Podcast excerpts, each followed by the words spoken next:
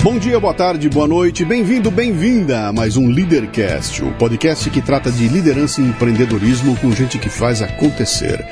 Encerrando a temporada 16 do Leadercast, temos hoje Denise Pita, empreendedora digital, dona do site Fashion Bubbles, pioneiro no segmento da moda na internet brasileira. Uma estudiosa de tendências que fala muito mais do que sobre moda, mas de comportamento e estilo de vida. Muito bem, mais um Leadercast, dessa vez com uma querida amiga de bastante tempo, uma história muito legal e cujo convite surge para o Leadercast assim, no insight, né? Tal. Eu estava mexendo no meu, fazendo uma busca no meu WhatsApp e aí, pum, aparece o WhatsApp dela. Eu falei, cara, pô, tá na minha cara o tempo todo. Como é que eu nunca chamei ela para para o Leadercast? Mandei a mensagem na hora, ah, vamos conversar. Então, estamos aqui hoje. É, três perguntas que começa o programa. Você não pode chutar nas três. As outras pode chutar à vontade. As três não, tá? Seu nome, sua idade e o que, é que você faz. Primeiro, Luciano, eu tô lisonjadíssima com o convite. Que delícia estar aqui. Eu que sou sua fã, eu que acompanho também tanto do seu trabalho. Então, assim, fiquei. E foi incrível porque no dia anterior eu tinha pensado em você porque um amigo me pediu seu livro autografado é, do Monte Everest, eu falei, eu tenho que pedir o livro de volta que o Luciano autografou. E aí no dia seguinte você me manda mensagem, olha que mundo maluco. Não tem nada, nada por acaso, né? É, então, são, são, os encontros, né? São os encontros. Agora, meu nome é Denise Pita, é, eu tenho há 15 anos, começou como um blog, hoje é um portal com mais de 10 mil artigos, o Fashion Bubbles, uhum. e eu vou fazer 43 anos agora em novembro. 43? Olha os brancos aqui, resolvi não pintar. Não, você está muito bem, você está muito bem, está muito... Baiana, né? Baiana, é... do interior do interior da Bahia. Barreiras fica a mil quilômetros de distância de caramba, Salvador. Caramba, você nasceu em Barreiras. Você tem irmãos? Tenho dois irmãos, Edgar, que inclusive montou o, o, Fashion Bubbles junto comigo, uhum. meu cunhado, e mais um irmão que hoje é, mestre, é, é tá, tá, iniciando doutorado, mestrado lá em Petrolina. Petrolina. Isso, e... agrônomo. Sim. O que, que seu pai e sua mãe faziam? Minha mãe é historiadora, professora, uma mulher inteligentíssima, foi freira, Luciano. Olha que história mais Ih, maluca.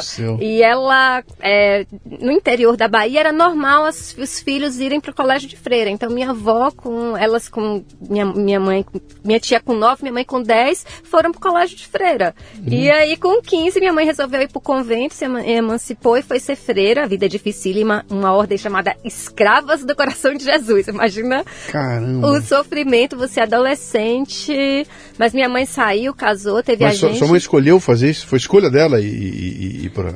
Bom, não sei se foi bem uma escolha quando você já é criado desde que nasce os dentes, dizendo que você foi escolhido, você nasceu. Porque o, o sonho da minha avó era ter sido freira. Minha avó não queria casar, mas antigamente eram aquelas histórias do sertão, Sim. meio que já combinados. O sonho da minha avó era ter sido freira. Então ela já criou as duas filhas ir para o convento. As duas foram para o convento? As duas foram para o convento. Minha mãe ainda saiu, minha tia foi ser freira na Espanha.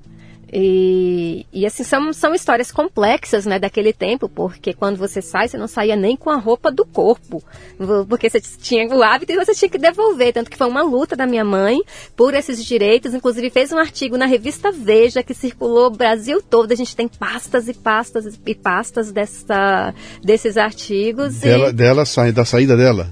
Da questão dos direitos das freiras e tudo ah. mais, então foi é, um... Ela comentou com você, aqui, aqui, esse programa é assim, tá? Eu não tinha a menor ideia dessa história, ela pinta e a gente quer explorar isso aqui. Ela comentou com você o processo de tomada de decisão de sair da. da... Dolorosíssimo. Imagina. Ela passou tendo pesadelo porque você foi escolhido, você está sendo tentado. Então tem toda aquela questão da culpa, tem toda aquela questão. Minha tia não fala desse assunto até hoje. Sua tia também saiu? Minha tia saiu 20 anos. Minha tia não, é, não, não conseguiu reconstruir a vida dela direito. Não casou, não, porque ela, ela foi para o convento mais tarde do que minha mãe saiu mais tarde. Tá. E você sai em frangalhos, né? Porque tem toda uma é quase uma lavagem cerebral de culpa, de era comum, por exemplo, minha mãe saiu porque ela adoeceu, ela ficou, ela saiu tipo pesando 37 quilos com 24 anos do convento. Caramba. Então ela saiu para não morrer lá dentro, mas aí a culpa e a porque foi isso, você foi o escolhido, Deus está lhe testando, então é complexo, é, é muito complexo. Foi uhum. um assunto que minha mãe, é, assim, até bem pouco tempo atrás, ela falava que ela sonhava, que ela tinha medo de ter que entregar a gente, ter que abandonar a gente urgente para voltar para o convento. Imagine... Ela ficou dos 15 aos 24. Isso, dos Cara, 15 aos 24. Na, na idade que a mulher está desabrochando e. Exato. E minha avó não queria que ela. Meu avô e minha avó não tiveram é, filhos homens, né? Não tiveram só elas duas, e as duas era para ir pro convento. Sim. Olha só o pensamento. Quer dizer, que... ela sabia que quando saísse aqui fora ia ser, não ia ser bem recebida. Sabia que não ia ser não bem ia ser bem recebida. Então ela tinha um problema de, do lugar tinha... que ela deixava. Ela não estava deixando aquilo para ir para um lugar onde ela seria bem recebida. Ela sabia que ia ter encrenca lá fora também. Sabia. Que coragem, hein? Sim, minha mãe era uma mulher corajosa. Minha mãe, nos anos 80, enfrentava, lutava pelos rios da minha cidade, fazia palestra, foi vereadora nos anos 80. Imagina uma mulher no interior do interior da Bahia. Porreta! Com toda essa história. ela é. É, saía, ela trabalhava num instituto chamado. Não era um instituto, nem sei o que era, uma fundação. Era Fundo Rural que cuidava da aposentadoria dos velhos é, ligados a. Ao agro, agro. Isso, exatamente. E tinha. Quando o Cerrado foi povoado, que o Cerrado era uma terra ruim que não servia para nada. E Sim. eles descobriram que era uma terra maravilhosa, que era só corrigir a acidez, que tinha água, que tinha. Então veio muita gente de fora, grilou. E aqueles donos, aquelas pessoas perderam suas casas, perderam e foram para as ruas de Barreiras. Minha mãe ia lá, é, ia, buscava essas pessoas na calçada. Na Tia Maria tinha uma louca, Maria Espingarda. Minha mãe, aí ela conseguia é, aposentar essas pessoas, colocava uma freira, porque a primeira, a primeira aposentadoria vinha com vinha acumulado. Então colocava uma freira para ajudar a administrar aquilo, a freira ajudava a construir casa. Maria Espingarda depois virou empresária, Olha de bêbada só. na rua, virou depois, botou uma banquinha na, na feira, teve sua casa. Então é a gente teve um exemplo assim fantástico em uhum. casa. E meu pai, a gente não falou um pouquinho Sua dele. Mãe tá, tá, tá, tá viva, tá ah, tá viva, fazendo palestra, cuidando da história de barreiras. Então, ela... quando ela vier para cá, você me avise que eu vou quero sua mãe aqui, quero fazer um videocast com ela. Pô, essa história é maravilhosa. Sim, Quero, se ela é vier, me, me, traga ela aqui. Eu vou querer ela aqui, já está com 78 anos, mas trago sim. Ela tá sempre, ah. dia sim, dia não, ela está na televisão em Barreiras, porque ela levantou toda a história da minha região. Então, sempre que a Veja, as televisões da região vão, vão falar da minha região, embasam com... Uhum. Já aconteceu até de multinacionais contratarem o o trabalho dela de pesquisa, porque disseram que era a região de Quilombo e queriam confiscar essas terras. É, qual, qual, é o nome dela? Inês Pita. Dona Inês, a senhora fez o trabalho direitinho aqui, porque a filha também é o Rojão. que legal, quero a senhora aqui no programa, né? Seu pai, meu pai, ele trabalha com. Ele é pecuarista, tem as fazendas. E meu pai me ajudou a equilibrar, porque essa mulher era um furacão. Imagina. Era um furacão. Ela mexia com ecologia, ela montou o Museu de Barreiras, ajudou a tombar as casas. Incomodou era... muita gente. Incomodou muita gente. Ela descobriu 100 anos da cidade, a prefeitura não queria comemorar, estava errado. Ela falou por cima, chamava Paulo Braga na época, o prefeito da cidade, nem sei se pode falar isso. É. Mas ele falou: não vou comemorar, não tem para isso. Ela pegou os documentos, é, tirou foto, mandou fazer um cartaz a gente saiu de madrugada, espalhou na cidade inteira. Barreiras faz 100 anos. Foi atrás das empresas é, para patrocinar e meu pai apoiava tudo isso. Meu pai sempre esteve do lado, meu pai equilibrava um pouco esse. Uhum. Então ele tinha aquele jeito mais tranquilo, aquele jeito, porque senão ninguém aguentava, né? então ele Pô, você está falando foi... do interior da Bahia, é um lugar onde isso é tudo arriscado, é muito arriscado, né? Porque tem. A... Tem, tem, tem os coronéis, tem aquela coisa toda Sim. lá no interior, essa, e, e são anos 80, né? Anos 70, anos 80, isso Exatamente. tudo, né? Doideira. Meu avô não aceitava, meu avô era o desgosto da vida dele. Quando meu, minha mãe foi eleita vereadora, meu avô chamou meu pai e ofereceu dinheiro para ele fazer minha mãe desistir. Ah, de ser vereadora. Coisa, que coisa. Quer dizer, o pai, em vez de sentir orgulho, Sim, mas era a posição dele, era o lugar de mulher não era lá, né? Na não. cabeça dele ele não era lugar de mulher, né? Olha que loucura essa, essa conversa, como isso dá, dá pra gente eu quero ela aqui. e meu pai hoje, é, eles mantiveram, é, é, fizeram bodas de ouro ano passado. Olha só, que legal. Uma história muito rica. Que legal. Muito bem, e aí, como é que é teu apelido quando você era pequenininha? Ah, me chamavam de Dene, porque era eu era Dene. pequenininha. É Mas você estava urbana, você sempre viveu na cidade, vocês não viveram Sim. na fazenda, nada disso? Não, nunca tá. vivemos tá. na... O que, que, que a Dene queria ser quando crescesse? A Dani, eu, eu, tinha, eu tinha duas divisões. Primeiro, quando eu assistia uma aula, eu desenhava em todas as aulas, em todas. E eu adorava psicologia. Minha mãe gostava muito de ler, é, chamava análise transacional na época. Tinha aquele Sim. monte de livro em casa. Todo lugar tinha um livro. Sim. E eu adorava aquilo, lia muito. E, e, nas aulas eu desenhava. Então, quando fui fazer vestibular, eu me inscrevi para as duas coisas, né? Artes plásticas e, e psicologia. Aonde? Fiz na Católica em Salvador. Na minha cidade não tinha faculdade. Ah, mas... Imagino, quer dizer, você ia ter que via... sair para mil quilômetros de distância. Era com que isso, idade? 18 anos. Com 18 anos. Você ia todos ter que sair nós, de casa. É, todos se... nós, meu irmão saiu com 17, eu já saí mais madura aos 18, e a gente ia morar sozinho. E meu irmão, meu irmão do meio, que, que é dois, são dois anos só mais velho que eu, passou em Viçosa então ele foi para Viçosa e eu fui para Salvador. Tá. Então era meio que a gente já era criado, minha mãe falava assim, a gente tinha que cozinhar, fazer as coisas da casa, porque a gente estava sendo criado para a vida. Tá. Ela sempre falava que os pais não era não pertenciam, é uma frase como os, os, os, filhos não pertencem aos pais, mas da força da vida. É Sim, uma frase famosa. É a história da, da, flecha lançada, Isso, né? Isso, exatamente. Então a gente filho... já foi criada para ir pro, a gente já foi criado para ir pro mundo. Você foi para Salvador morar com seu irmão? Meu irmão já tinha vindo para São Paulo, meu outro irmão. Ele se formou e um estava em Viçosa. Tá. No começo eu morei com uma prima, fomos juntas, porque era todo mundo tinha que sair para estudar. Ou era Brasília, que está perto, né? Só, tá só 680 quilômetros, esse sim. é o perto. É. Ou era. O interior Salvador. do Brasil tem esses números aí, né? Quando a gente sim. vai para Mato Grosso, Goiás, Pará. Ah, tá pertinho daqui. Quanto? 180 quilômetros, a gente já chega lá, é tudo pertinho. Você fez o quê? Eu Cursou fiz o quê? artes plásticas, não passei em psicologia, mas assim, era o meu curso era aquele mesmo, mas eu não me identifiquei com, os, com artes plásticas no início. E mulher é sempre mais complicado. Então, quando eu falei para minha família, olha, eu não gostei desse curso, não tá me preparando para a vida, a gente eu, nessa época eu fiz palestra contra a globalização, contra o neoliberalismo e procurava o estilo próprio. Eu pensava que a gente ia aprender técnica, eu pensava que a gente ia aprender a desenhar.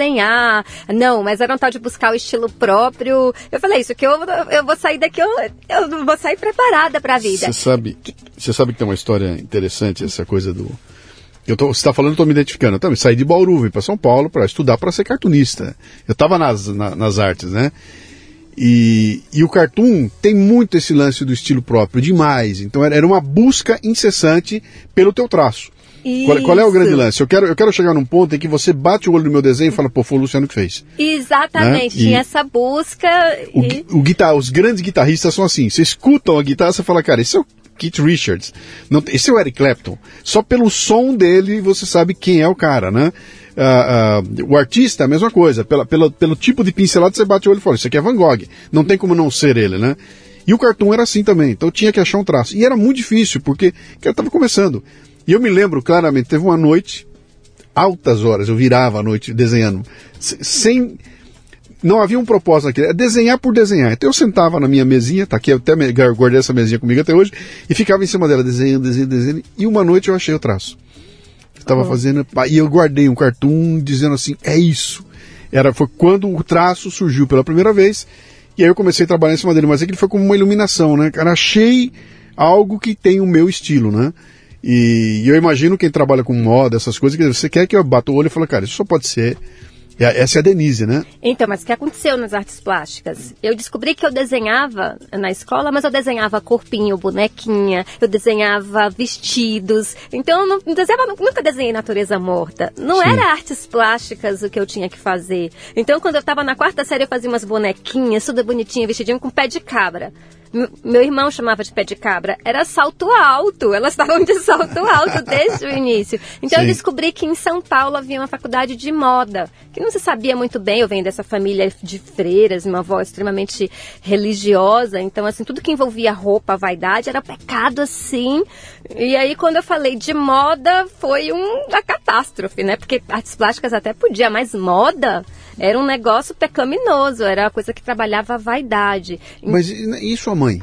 Mesmo minha mãe. Sua mãe também? Minha mãe também. Aí ela falou assim: ou você faz artes plásticas ou você volta para Barreiras. Eu falei: bom, entre fazer artes plásticas e voltar para Barreiras, melhor fazer artes é plásticas. Sim. Aí passei a faculdade para noite, fui trabalhar, fazer estágio. Todo o dinheiro que eu pegava, colocava na poupança, porque eu tinha ali poucos anos para juntar meu recurso para vir embora para São Paulo. E, e, e, quer dizer, você já tinha na cabeça essa história de que São Paulo é o meu caminho. O que, que era isso? Era teu irmão? Eu, ele tinha um te irmão dando insights aqui, também? Ele estava morando aqui, ele se identificou muito, mas havia a faculdade de moda. E eu ah. odiei a faculdade de artes plásticas, eu nunca desenhei natureza morta. Eu nunca desenhei, eu não me identifiquei com nada daquilo ali. Mas você se formou nela? Eu me formei formou. nela, fiz a minha poupança. Quando Pe minha mãe pegou falou... Pegou o certificado, mãe, tá aqui tá o certificado, aqui. estou formado, agora desculpa que eu vou cuidar da minha vida, é isso? Isso. Aí ela falou, e você vai com que dinheiro? Eu falei, vou com o meu. Então é? eu tinha feito minha poupança. Você trabalhou com o que lá nessa época? É, trabalhei, fui, trabalhei em loja de decoração, dei aula de educação artística, trabalhei em loja de roupa, o que aparecia, hum. fui secretária. Que idade você tinha? Eu tinha, eu fui com 18 anos nessa idade, isso foi entre os 18 e 20 anos, 21 anos. Você se formou com 21, 20 e 21, tá. Isso. E aí teve a decisão muito bem, vou para São Paulo. Vou para São Paulo, Co vou para São Paulo. Meu irmão e meu cunhado me acolheram aqui na casa deles, né, o primeiro mês até eu me organizar. E foi assim, aí eu fui fazer a faculdade de moda. Meu irmão falou: "Não, em vez de fazer outra faculdade, faz um, uma pós-graduação". Só que o meu diploma saiu só depois do carnaval. Salvador não funciona depois do carnaval. Antes, antes do, carnaval. antes e durante, né? É, antes não durante funciona. Não. Quando eu cheguei aqui, eu perdi todas as inscrições. Então, em vez de fazer a pós de moda, eu falei: "Vou fazer um ano de faculdade de moda para poder começar a minha vida aqui eu preciso arrumar emprego, porque eu tenho dinheiro para seis meses, oito meses. Você veio morar com o seu irmão? No primeiro mês, sim. Depois eu, eu tinha um namorado na época, convenci ele, vamos para São Paulo, vamos para São Paulo. Vim ah, você veio com ele? Você veio com o namorado, então? É, eu, eu vim tá. primeiro uns dois, três meses e ele veio em seguida. Tá.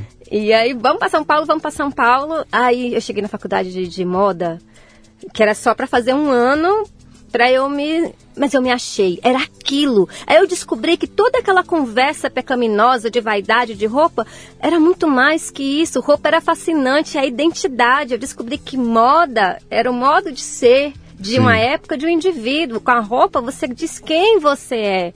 E eu me apaixonei, eu me apaixonei, fiquei os quatro anos, tanto que chegou no meu TCC, aí foi minha vingança, chegou no meu TCC, eu descobri um negócio chamado, eu, me veio parar nas minhas mãos um livro chamado Viagem à Era da Imagética, que dizia que ia mudar tudo e que a gente ia passar para uma, uma, uma nova era da imagética, onde a gente viveria no mundo da imaginação.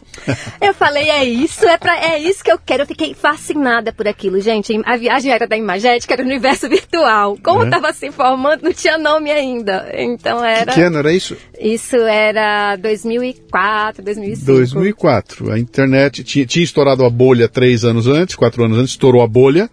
E a gente estava tentando se encontrar. O que, que vai ser? O que é? é? que vai ser? Não tinha rede social ainda? Não tinha não rede tinha social disso, ainda. Né? Aí durante esse livro começou a aparecer o Orkut. Lembra do Orkut? Lembro, opa. Aí eu fiquei fascinada. Eu queria fazer meu TCC sobre viagem na era da imagética. E meus professores, não, porque você está tomando droga, só pode ser, que isso não faz sentido. Aí eu dizia, e aí nesse livro dizia assim que, é, por exemplo, a gente não iria mais nessa época, você ia dissociar é, da realidade, você não ia mais é, a, a, procriação não era mais tão necessária. E que você ia, é, ia ser um mundo muito conturbado, porque de repente você tem todo o conhecimento do mundo nas suas mãos. Então, morre alguém lá no Japão, então você ia precisar ter estabilidade mental. Então, ela dizia que a gente ia procurar nossos parceiros, não mais por gênero, macho ou fêmea, feminino, masculino, mas por afinidade, quem te ajuda a superar todo esse furacão. Eu fiquei encantada com isso. Daí eu falei, meu, meu TCC vai ser sobre isso. Sim. E meus professores, não, porque não tem sentido, não tem. Eu virei, olha, eu já tenho uma faculdade, eu não preciso desse diploma. Eu fiz essa faculdade para mim, Denise, e encantei, sou maravilhada, maravilhada e muito grata por tudo que eu aprendi aqui. Mas eu vou fazer aquilo que eu quero fazer, que é viagem à era da imagética. E dei uma banana para eles e fui fazer o que eu queria fazer. Que... Mas você terminou a faculdade? Terminei a faculdade. Então você entrou para ficar um ano e fez... Fiquei os quatro fez anos. os quatro. E, nossa, era na, era na Unip, acho que não existe. Esse curso agora acho que só são dois, três anos. E era maravilhoso, porque naquela época tinha apenas quatro cursos de moda no Brasil. Uhum. Que era IMB Morumbi com negócios da moda, Senac com um tom mais de modelagem, Santa Marcelina era para você ser Covid, passarela, e, e, tinha a Unip que era focada no desenvolvimento de produto, que é você trabalhar no chão de fábrica, quer trabalhar nessa roupa que a gente está usando. E eu uhum. fiquei encantada com aquilo, porque você tinha que entender é, um pouquinho. É uma engenharia, a roupa é uma engenharia. Se você erra a cava, no, no, pega o braço, aquilo vai pro. Já era. Aquilo, aquilo já era. Você tem que entender, é, você tem que prever comportamentos. Imagina que a roupa é feita é, anos antes, ela é pensada anos antes. Por exemplo, você está usando essa roupa, a gente quando está usando uma roupa, que nem agora as, as, as pessoas estão, a, a, a, confecção está trabalhando no inverno que vem, que vai ser lançado no meio do ano. Então elas estão trabalhando nesse. Sim. Só que isso tem que estar tá pronto, elas estão finalizando esse inverno. Elas começaram a, a, a, os, os, estilistas a trabalhar esse inverno lá no meio do ano, é, no final do ano, no meio do ano passado, uhum. porque ele agora tem que estar tá pronto, já está em posição de venda, então vai ser disseminado, vão ter as feiras, as coisas, os lojistas. Tem, tem, tem toda uma cadeia, né? Exatamente. Você tem, uma, você tem que mandar, tem que produzir a estampa lá atrás, a estampa que vai ser usada lá na frente, tem que mandar fazer, tem que produzir, tem que desenhar, tem que recortar, tem que, tem que vender. vender, tem que distribuir. E para chegar isso Sim. lá, tipo, para o próximo inverno. Só Sim. que para chegar na mão do confeccionista, para ele produzir essas peças, você tem aí o botão, a matéria-prima, você tem o tecido, por exemplo, se for algodão, ele foi plantado três anos antes. Sim. Então é uma cadeia que são quatro, cinco anos até a roupa chegar em você, gente. São quatro, cinco anos. Uhum. Então a gente, quando. É, é toda essa cadeia ela tem que chegar lá e tem que vender, tem que captar esse desejo. Uhum. É, tem que chegar lá e, você, como eu falei, a gente não usa roupa, a gente se expressa. Então, tem sociólogos, psicólogos, então a gente vive atrás de macro tendências. Tendência é, é seguir, seguir, é seguir um rumo, é seguir uma direção. Sim. Porque tem que bater no final, você tem que olhar aquela roupa e se identificar com ela e comprar aquela roupa. E, isso é, é uma dimensão fascinante, essa história da, da, da moda aí. Eu sou um pouco mais velho que você, tá? Pelo menos uns 20 anos. e eu sou da época que eu passei pela época dos anos 70, a consciência jovem, meus 20 anos foram no longo dos anos 70, né? E era uma época que a moda, a moda tinha alguns ícones. Então o ícone quem era? Pô, era o Denner, o grande estilista Denner, depois o Clodovil. Então havia uma, uma, um lance em, em que a, a, moda começou a, a surgir como algo era muito maluco aquilo, aquelas roupas esquisitíssimas. Eu falei, que absurdo, ninguém nunca vai usar um negócio desse, né? Então a mulher vestida de arame farpado, cara, isso é um absurdo, né? Bom, acho que ninguém usou roupa de arame farpado, mas de repente a estampa de arame farpado virou uma tendência que no ano seguinte estava todo mundo com estampinha de arame farpado, né? Uh, e, só que isso era anos 70, anos 80, anos 90, e aquilo, o que, que o acesso que era? Era pela televisão, cinema, revistas, né? Então a, as revistas faziam muito essa coisa da, da, da, moda, começaram a surgir as supermodelos, né? Então tinha todo um glamour nisso aí, que construiu uma indústria bilionária, que era a indústria da moda, que era uma indústria de one way. Então, então o pessoal criava tudo e entregava para o povo, né? Só que você começa a mexer nisso com o surgimento de internet, que aí é two-way, né? E não basta eu fazer e te entregar, a, a volta vem na mesma hora. Vem tudo junto. E eu me lembro que quando a internet chegou, a moda foi uma das coisas que tirou muito proveito dela, né? Porque pô, os ícones começaram a, a, aparecer ali, começaram a aparecer os blogs, os blogueiros para todo lado ali. E era um mundo que ficou ao alcance de todo mundo. Eu não precisava mais depender de uma revista eh, importada para saber tendências. Agora ligava o computador, estava na minha cara o que estava sendo feito no mundo inteiro ali, né? Foi a época que você Daí começou a mexer. entrou o Fashion Bubbles. O que, que aconteceu? Isso. Eu tive esse choque quando eu cheguei na, na faculdade, que a moda era muito mais só do que roupa, era a segunda indústria que mais emprega no país, ainda é hoje. Então, como é que uma indústria tão importante que emprega mão de obra desqualificada era tratada daquela forma? E quando eu vi as revistas da época, era ruim, era, era só o hit da moda, o, novo, o branco é o novo vermelho, o vermelho é o novo preto. E eu achava que não traduzia traduzia, aquilo não traduzia o que era moda de fato. Aí na faculdade, lembra que eu tive que economizar dinheiro, tive Sim. que. Eu fui fazer uma iniciação científica para ganhar bolsa para poder, porque eu tinha que viver aqui, eu estava me consolidando aqui. Então eu, eu li todos os clássicos, é, Espirais da Moda, li, li, Eu fui entender que a moda era muito mais profundo. E eu me apaixonei por aquilo, eu fiz iniciação científica sobre formação da identidade brasileira na moda. Então, é, nisso, eu descobri que, por exemplo, um, por exemplo, era proibido no Brasil ter indústria, é, não se podia fazer roupa aqui na época da colônia. Por quê? Porque você forma a identidade. Então você tolhe tudo. Então a, a primeira referência de uma coisa brasileira foi, acho que Dom Pedro, que ele foi é, usou um cocá de, de, indígena. Então essa primeira referência de, acho que foi Dom Pedro II. Agora não me faz tempo já que eu estudei isso. Uhum. Então a primeira referência de identidade brasileira surgindo. Então no começo você era tudo copiado Assim, até hoje a gente tem essa tem, referência. Tem uma história interessante, né? Da, da, quem, quem primeiro abordou hum. muito, muito foi o Peninha, foi Eduardo Bueno, com o livro que ele lançou lá sobre o descobrimento do Brasil. Ele comentava lá, cara, chega, o português desce, chega aqui, desce. Então, o que acontece? Ele chega na praia, vem os, os índios nus recebê-lo e ele desce de veludo. Vestido de veludo da cabeça aos pés, 45 graus à sombra, ele de veludo, fedendo que nem um, um horror, porque um sete, seis meses você toma banho, né? E aí tem aquele choque, né? Então eu chego num país, tá todo mundo pelado, vivendo num país tropical, tomando 10 banhos por dia, chega o europeu com aquela coisa e, e a moda do brasileira é, é, a tendência europeia, né? Então era, Até era... os anos 20, imagina que no Nordeste eles usavam casacos de pele, porque eles seguiam a risca. O modelo de lá. O modelo de e, lá. E eu, eu, que, chega a ser até meio. É, é, imaginou o seguinte: ainda hoje, num verão brasileiro de 40 graus, se você for no Rio de Janeiro, tem cara de terno e gravata. Sim andando de terno e gravata no Rio de Janeiro, você fala, cara, isso não faz o menor sentido. É porque é, é uma construção. Sim. À medida que você se constrói como país, que você constrói as suas bases, os seus valores, automaticamente essa identidade ela vai surgindo. Uhum. Então, o que é que... E, e, ela tem, ela empresta elementos de todas as origens. Uma, uma das nossas características é misturar. A gente incorpora tudo, tudo Sim. que está no mundo e a gente, então a co, a gente faz da cópia, mas a forma, a gente é um povo muito sensual, a gente até por esse calor todo Sim. e tudo mais. Então a gente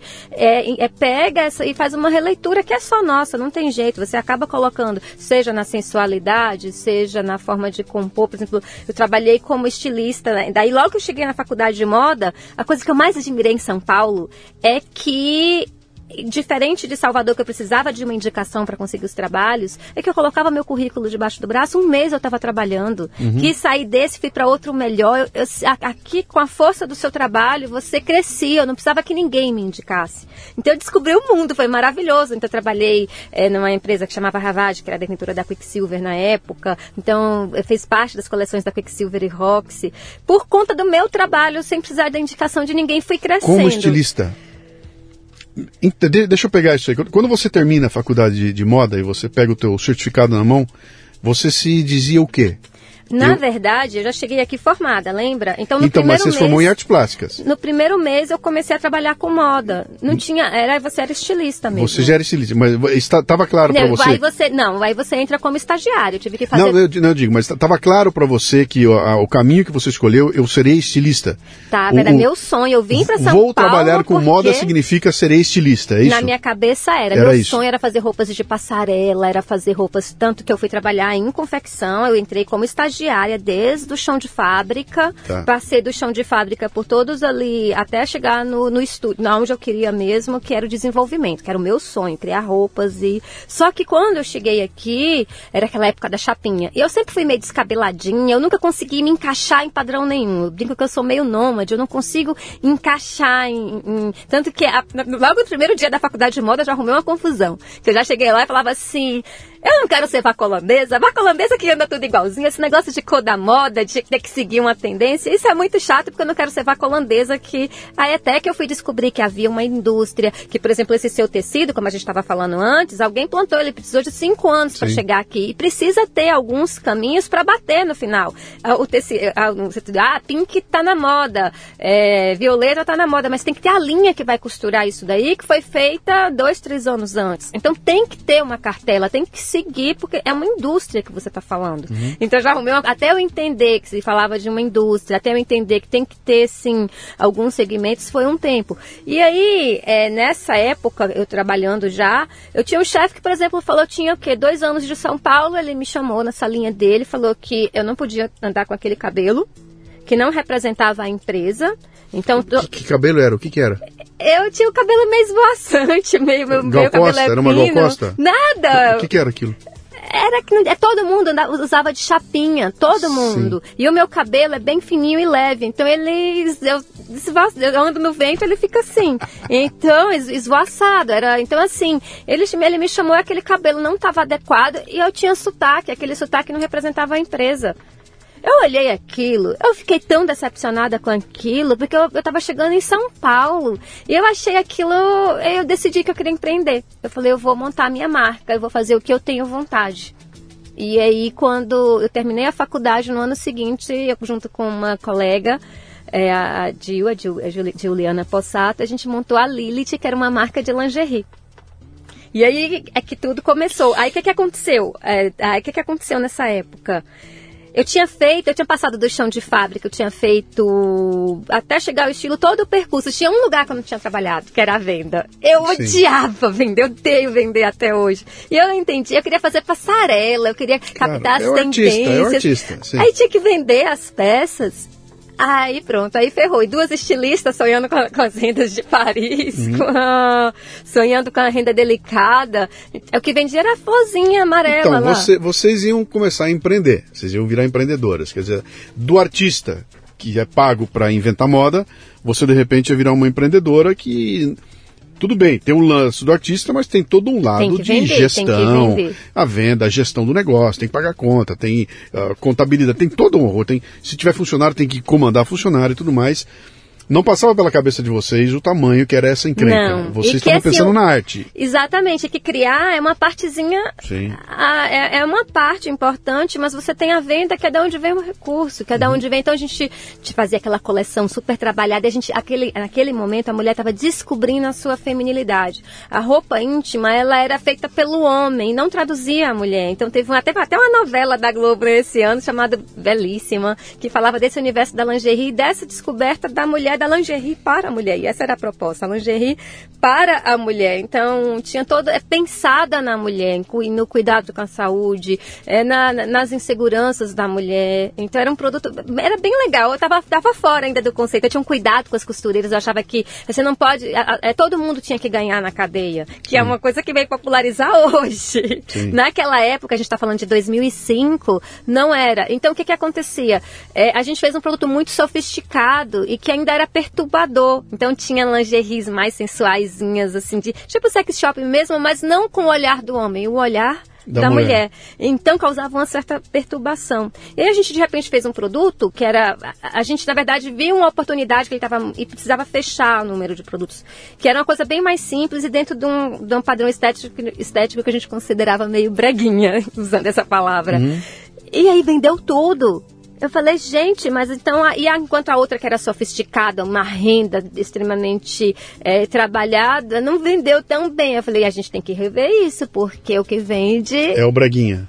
Exatamente, era, era, uma, era, uma, borboleta amarela, Sim. um negócio assim, é, duvida. Aí minha sócia falou: ah, não, eu não quero pôr meu nome nesse tipo de nesse tipo de produto. Uhum. Aí eu já vi que tinha que manter o sonho, porque as, as pessoas se encantavam com aquele outro produto. Eu fiz uma onça rosa Sim. na época. Onça estava fora de moda e começou a aparecer naquele momento. Eu fiz essa onça pink, tinha uma, uma, a mesma onça bege. Elas encantavam, elas ficavam apaixonadas por aquela, aquele conjunto de lingerie pink com aquela onça pink. Mas elas levavam, naquele período... Borboletinha. Mas ela era aquele sonho. Então eu já vi que tinha que ter uma alteração. Então a gente separou a sociedade e nesse momento eu estava despontando a internet. E você vai lembrar disso. Tinha os sites em flash, lembra? Que Sim. tinha coisa que mexia, que voa. E era assim o sonho de. Eu falei, já Praga. pensou as é. lingeries? Tem um site daquele, era em flash. E, e era, eu falava, ai, porque daí eu vou alcançar o Brasil. Eu tenho que conseguir ter um site. Só que era uma fortuna, era muito, muito caro.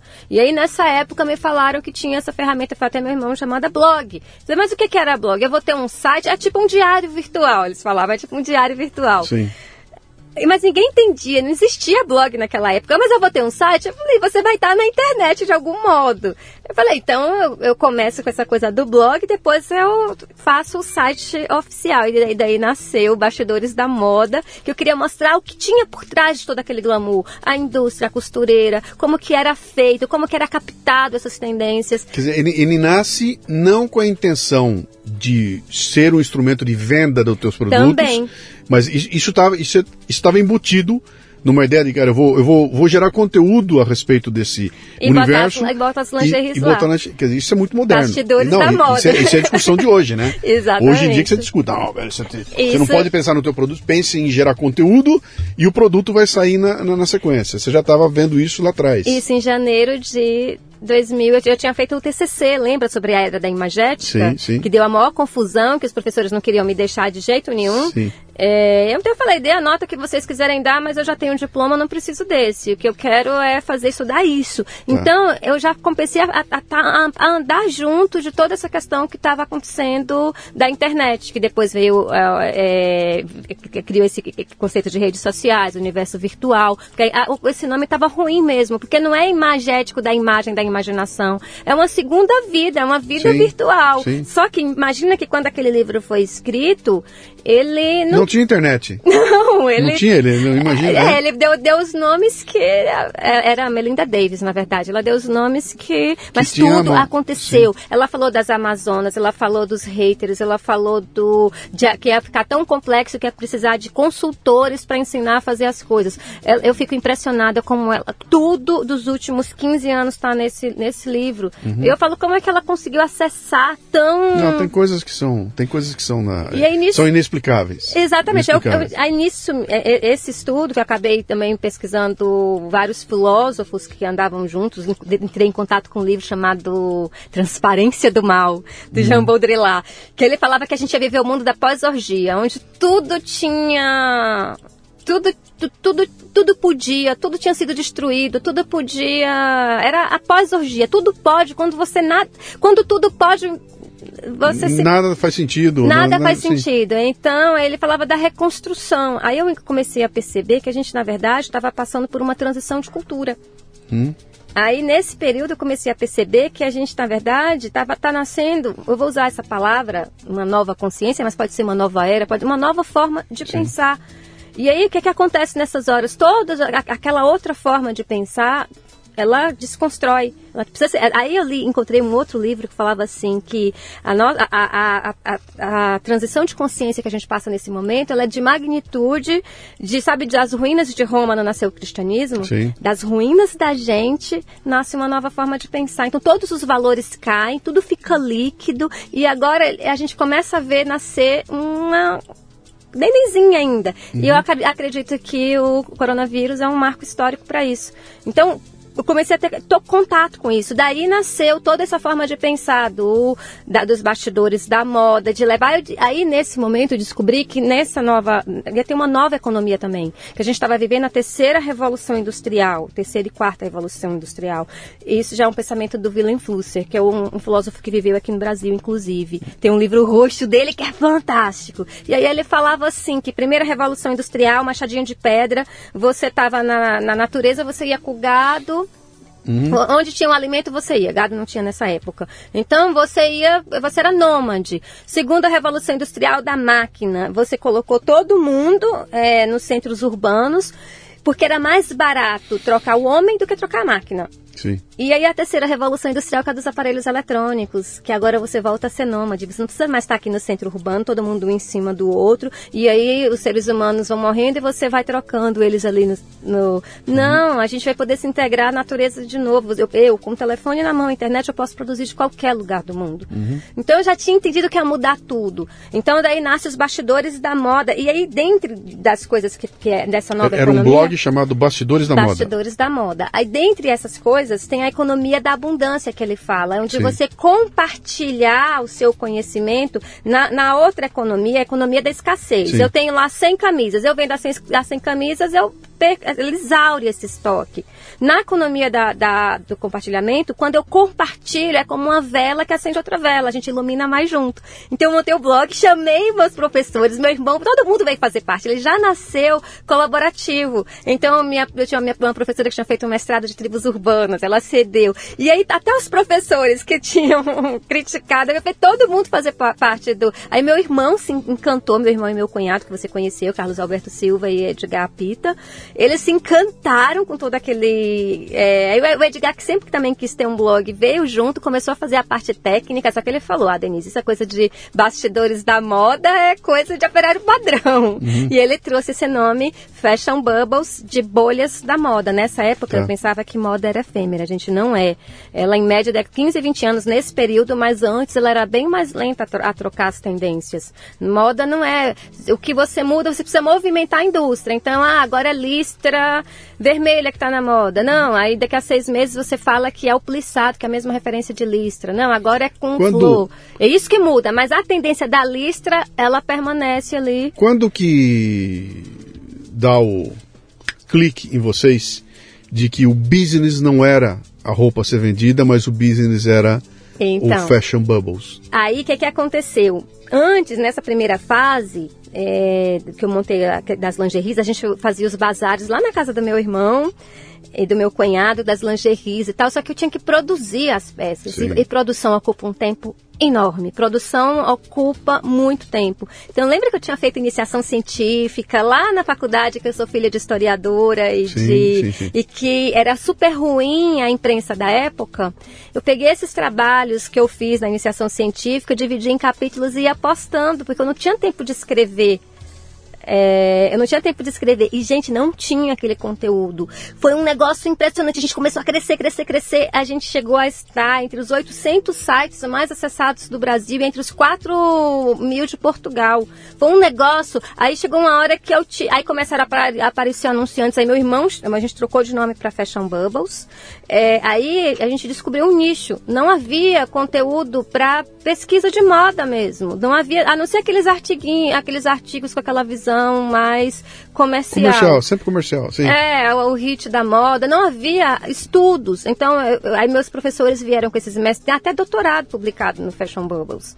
Então, assim, o Brasil inteiro começou a acessar. Aí o Brasil virou o país com mais faculdades de moda no mundo. E aí a gente virou uma referência sim. de pesquisa foi, de estudo. Foi quando eu conheci vocês. Exatamente. Como é que a gente conheceu? Você lembra? Ah, num evento que eu, eu fiquei encantada, que era para ser tipo Epicentro, não era? É, era chamado Epicentro. Então, deve Era para ser tipo o TED. E eu te conheci lá, me apresentei. No Epicentro? No Epicentro, o primeiro Epicentro que teve. Não, o primeiro Epicentro foi aquele que foi um horror, foi no alto de um prédio. Isso, não cabia ninguém na sala. Foi lá? lá?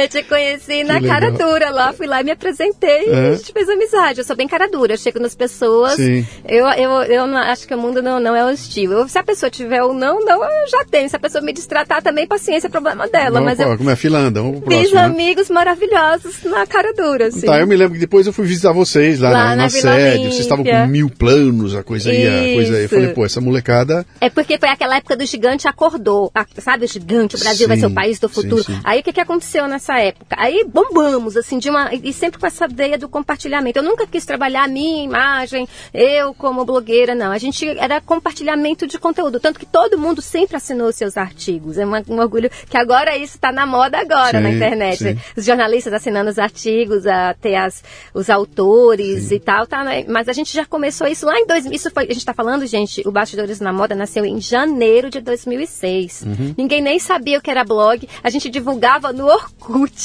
É, e daí todo dia eu tinha o trabalho de divulgar em cinco comunidades. O Orkut tinha um negócio das comunidades, a gente ia e eu divulgava lá. E aí foi uma onda, assim. Então, aí de repente um mundo se abriu, é que eu, a gente nunca imaginou. A gente estava nos eventos, é, inaugurações de exposição, a gente era. É, eu viajei para a França, para Milão, para feiras internacionais. A gente estava de repente nos principais. De repente eu estava vivendo tipo um mundo que eu não tinha ideia. Uhum. Então hotéis de luxo, eventos de helicóptero, minha limusine. Era, era, era, o glamour, era o, finalmente o glamour da moda por um caminho que você nunca pensou que seria esse caminho a ser traçado. Eu me lembro que me chamou a atenção quando eu fui conversar com vocês. Primeiro vocês, pivitada lá, falei, pô, essa menina tem energia, ela vai fazer acontecer, né? Mas aquele modelo que vocês colocaram do Fashion Bubbles me interessava bastante, porque eu tinha começado o meu site, que era o lucianopires.com.br, que começou, nasceu assim também, nasceu o site, eu botei o site em pé e falei, bom, esse treco tem que ter vida. Eu não posso botar um site aí para de vez em quando aparecer alguma coisa. E aí eu fui buscar, criei as iscas intelectuais, e um monte de gente escrever para mim. Então, era, era ele, ele, tinha um modelinho parecido com o teu. Você estava focado num mundo e eu estava focado num outro mundo, que era o mundo da, da do conteúdo provocacional, de cultura e tudo mais, né? Quando eu vi o modelo de vocês, falei, pô, esse modelo é interessante. Eles estão conseguindo monetizar algo que para mim está muito distante. A gente foi um dos primeiros ainda. blogs a se monetizar na, na, história. Sim. Eu fui das primeiras blogueiras, gente. Nasci em 2006, Sim. montei o blog, fui das primeiras blogueiras. Mas eu não trabalhei eh, tanto a minha imagem. Aí naquela época a gente fez uma. A gente, é, se você pega as revistas desse período, o gigante acordou, é um milionário a cada minuto no país, Sim. o Brasil vai ser as maiores economias do mundo. Então a gente se preparou para esse mundo, todo mundo contratado na CLT, aí a gente criticava os outros veículos. Imagina, eles têm um negócio chamado Frila Fixo, que é contra a lei. Sim. Aí a gente arrogante, né? Porque a gente sabia mais que a Abril, sabia mais que todos os veículos que estavam aí. Porque a, a, a gente fica inflacionado, né? Você se, de repente se acessa uma energia que você uhum. não tem ideia. Então a gente ia para as festas dos quatrocentões paulistanos. Eu comecei a circular no mundo, eu conheci a Milu, que é a maior herdeira do país. Eu comecei a circular no mundo que eu nunca imaginei. E você fica arrogante, então todo mundo da CLT, a gente contratou, fez uma estrutura para esse, só que aí 2008 estourou a primeira crise. A gente é. já ficou, mas foi uma crise. Não, gente, foi um sufoco. Vocês não parou tudo, todos os contratos cancelados, todos os. E a gente fez aquela estrutura. A gente pegou e a gente fazia bubbles time, espumante, porque era fashion bubbles, né? Uhum. Porque era para sempre. Você fica tão arrogante que você não se estrutura. Você pensa que. Então, gente, muito cuidado com a inflação, porque sempre que vem uma inflação, vem um, um igual, um movimento de igual proporção para fazer o ajuste do ego é igual ajuste das estruturas, uhum. que é a deflação. Você então, sabe que a gente, é, é, só agora, 12 anos depois, nós estamos conseguindo dimensionar o impacto que foi aquela crise de 2008. Nossa, foi um negócio. Na época foi uma crise, pô, etc. Mas a gente não tem dimensão do impacto cultural daquela crise. Agora que nós estamos vendo, né? Eu publiquei agora essa semana um, um pote sumário Millennials, né? É, o Encantador de Millennials é o nome.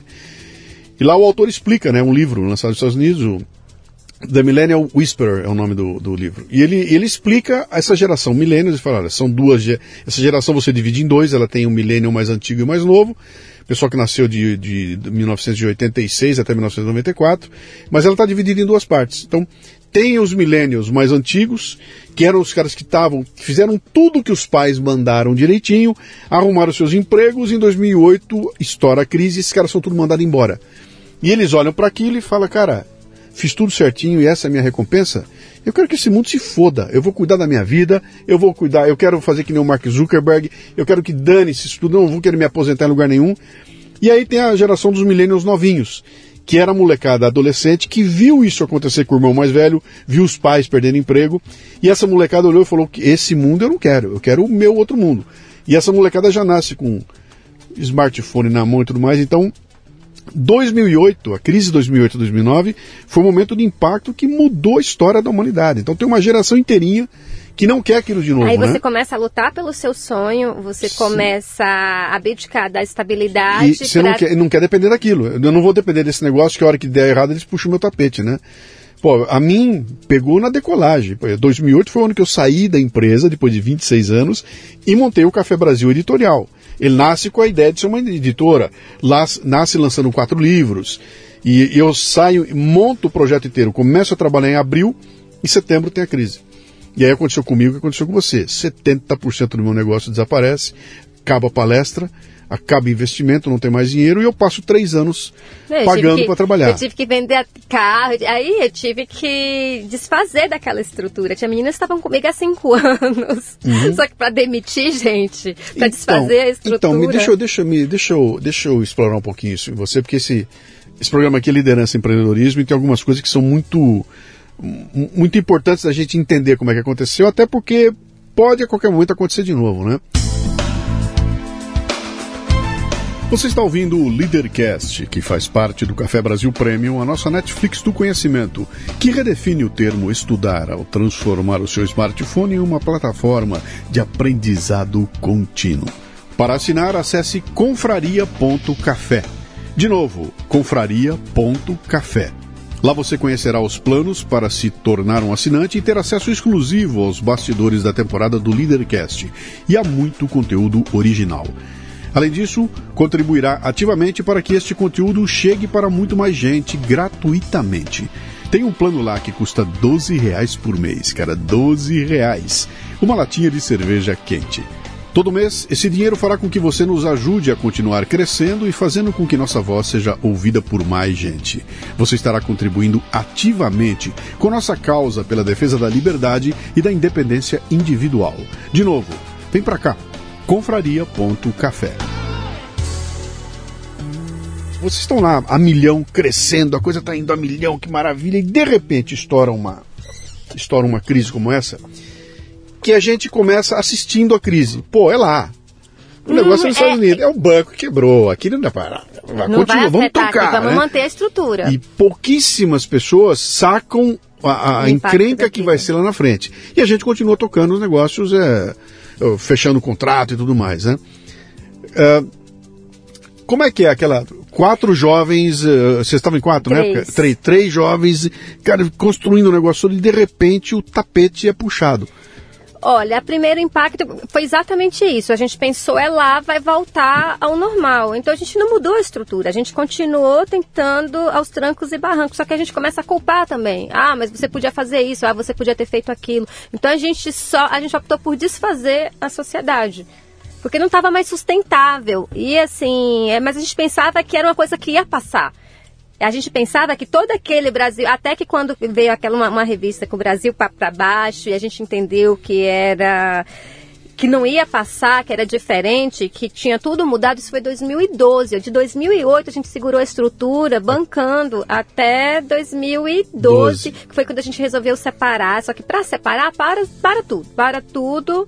É, vamos reorganizar então a gente optou por separar porque não era sustentável, não, não tinha como manter todas aquelas pessoas. Uhum. E aí o que, que acontece? O comércio virtual, que era quem deveria sustentar os sites, ele, ele não, não cresceu no Brasil como cresceu lá fora, ele teve resistência. Ele foi tanto que os grandes, antes, antes da pandemia, a, a, maior parte dos grandes grupos, por exemplo, Netshoes estava para ser vendida, nem sei se foi vendido ou não, uhum. como é uhum. que ficou. Mas as revistas começaram a, a fechar todo aquela. É, da, da, nessa transição do virtual, começou a fechar grandes revistas, grandes sites. Eu lembro que tinha um site chique da Glória Calil, que era.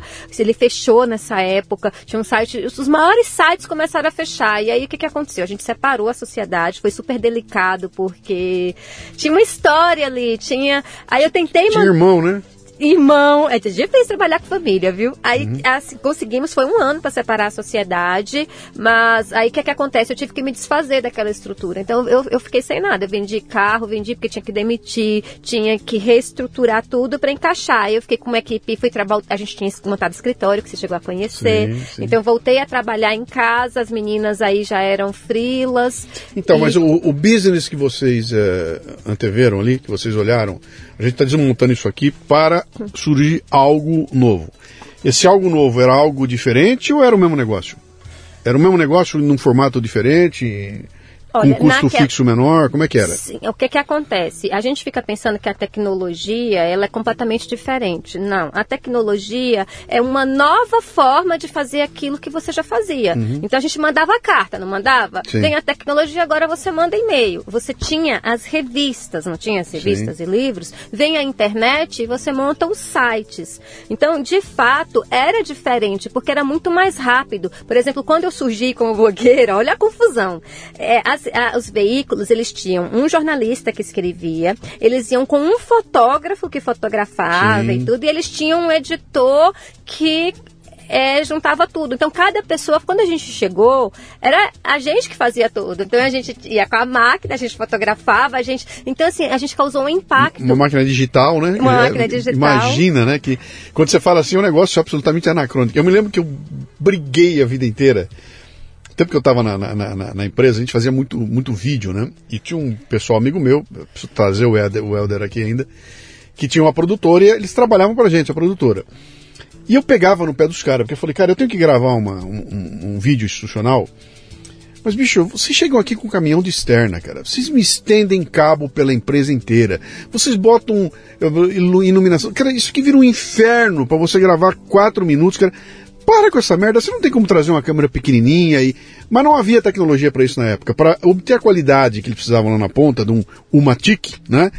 Eles tinham que ter essa Fazer estrutura. Eu falei, cara, isso é muito caro, esse negócio é horroroso. Eu estou falando de 1900 e é 97, 98. Falou, cara, esse negócio é anacrônico, eu não quero esse tipo de coisa. Para com essa merda toda. E eu e resisti de fazer muita coisa e eu brigava com ele. Ele falava, cara, não tem tecnologia ainda. A câmera pequenininha ainda custa muito caro, né? E a tecnologia, quando ela chega e, e, e bate para valer, ela destrói toda Tudo essa tinha. indústria Quando a anterior. gente chegava, a gente já tinha a nossa câmera. Sim. Então a gente ia lá, a gente entrevistava, a gente. Então os jornalistas achavam um horror que a gente ia destruir Claro, aquele, aquele outro. esses amadores, né? Como, a- Como cadê, a- assim? cadê a iluminação, cara? Cadê a... Não, pera um pouquinho com essa câmerazinha aqui. Vai É, tremer, vai tremer, é. ela treme, né? E houve uma, uma a resistência... revolução tinha preconceito, eu era destratada, Claro, mas é, era é- assim. é aquela história. A gente, nós somos criados para o padrão de qualidade Globo. A gente foi criado assim, né? A, a minha geração, ela nunca aceitou menos do que padrão de qualidade Globo, né? E essa tecnologia trouxe a quebra disso tudo. Aliás, a pandemia é o cúmulo da quebra, né? A pandemia ensinou pra gente que, cara, live cai, cachorro late, e não tem problema nenhum. É, faz Passa o parte. marido pelado lá atrás e, cara, faz parte do Continua jogo, entendeu? e vamos que vamos, até E- entender isso. Isso, então. E, e aí a gente olhou e falou: o que, que me interessa? Interessa o conteúdo que está sendo ve- veiculado lá. Aí, essa foi a revolução. Esse foi o grande barato. Porque Uhum. lembra que eu sou do interior, do interior da Bahia. E eu pensava diferente. Eu vinha dessa família, dessa mãe. Então, assim, eu não me achava. Eu olhava aquelas roupas daquele lugar, eu não me achava. Eu não me achava muito. Assim, a gente foi criado para uma cultura muito maior. Uhum. E quando eu vi a internet, eu falei, gente, a gente tem que compartilhar conteúdo para que todo mundo tenha chance igual. Uhum. Então, hoje, olha o tamanho da revolução. Hoje eu posso estar de qualquer lugar. Eh, Tem, tem Barreiras, que é o interior da Bahia, mas tem o interior de Barreiras, que chama Sim. Riachão das Neves, Cariparé, Catolândia. A pessoa tá lá em Catolândia e essa foi o que a gente viu. Foi, essa foi a grande, o que me fez brilhar, o que me fez. E o que me manteve nesse. O propósito que me manteve animada de não desistir em, toda, em cada uma dessas crises, que foram muitas desde lá. Uhum. Então, eu falava assim: a pessoa que está lá em Catolândia hoje, ela tem acesso ao conhecimento Tem um- um do dos- mundo. Um dos maiores influencers, digital influencer do Brasil, que é o Carlinhos Maia, se eu não me engano. Sim. Esse cara veio do interior, do interior, do interior, do interior, gravando com um celularzinho de horroroso, pegando aquela, aquela realidade deles, que era uma realidade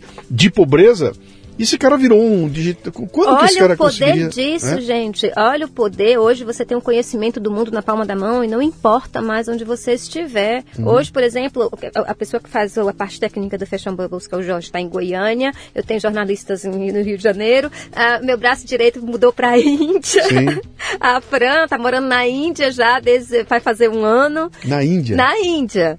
Então ela continua escrevendo. E assim, não importa mais onde a gente está, não importa. E, a- e a- e a- e eu me encanto. E eu, eu sabia que cada artigo que eu disponibilizava na internet, eu estava fazendo diferença para alguém. E quando a luz da minha vela acende a luz de outra vela, a gente ilumina muito mais junto. É, é- é a economia do compartilhamento, não é mais a economia da escassez. Agora, quando você compartilha o seu conhecimento, você está fazendo diferença no mundo. E ao compartilhar, a riqueza está aí. A gente, ao, ao compartilhar, por exemplo, eu tive professores que já estavam numa fase meio decadente, já não era mais convidado, me cedeu o mestrado. Essa pessoa foi dar palestra no Brasil inteiro. Essa, essa pessoa, depois de, de a ceder internet- esse conhecimento, a- ela virou coordenadora de curso. A internet tem uma coisa fabulosa que é o seguinte: não tem coisa velha na internet. Não, não tem, ah, sabe, sabe o livro que foi editado em 1992 e foi parar num, num, num, num, num- num shelter lá, num, num, Google enfiado num canto lá e ninguém nunca mais lembra daquilo. A internet não tem isso, né? Não. A internet traz para você a possibilidade de reaproveitar esse material todo. O que eu publico de textos antigos meus, toda hora, eu busco um texto de 2012, trago, dou um Um tapa nele e ele volta, ele roda e ele tem de novo alcance, as pessoas comentam, cara, que coisa legal. Eu falo, bicho, mas isso é um texto. Eu até brinco, eu boto o texto e no final que olha esse, esse artigo é de 2007, né? A gente faz isso também Então ela, ela traz. Isso que você falou do professor, sabe? Tem um cara que. O cara foi gênio, é gênio, tá esquecido porque o sistema não. Não, e ele ficava esperando o mais. livro, não, eu vou gravar. vou- Mas se ele compartilha esse conhecimento com, com o mundo, e, hoje não é só com o Brasil, é com o mundo, ele de repente é, enriquece de novo. Ele Claro. faz diferença. Aquilo que estava lá na gaveta esperando para virar um, um livro, ele traz riqueza de outra forma. E aí é que é o barato. Eu, eu estudo, uma um dos estu- das coisas mais bacanas de estudar moda, além de ser identidade de um indivíduo de uma época, o mais fascinante que eu gosto gosto da moda é a manifestação do novo na cultura. Lembra que eu falei das tendências, que é tudo Sim. muito adiantado? Então, dos aspectos mais interessantes da moda é a manifestação desse novo. Então, eu sou apaixonada por tudo que é futuro. Às vezes eu entro em contato com uma tendência 15 anos antes, o povo me chama de maluca, eu tenho fama de louquinha, viu, gente? Imagina lá no TCC, eu descobri que em média eu consigo captar 15 anos antes. E aí, quando você está antenado com aquilo, as coisas aparecem, os livros, o embasamento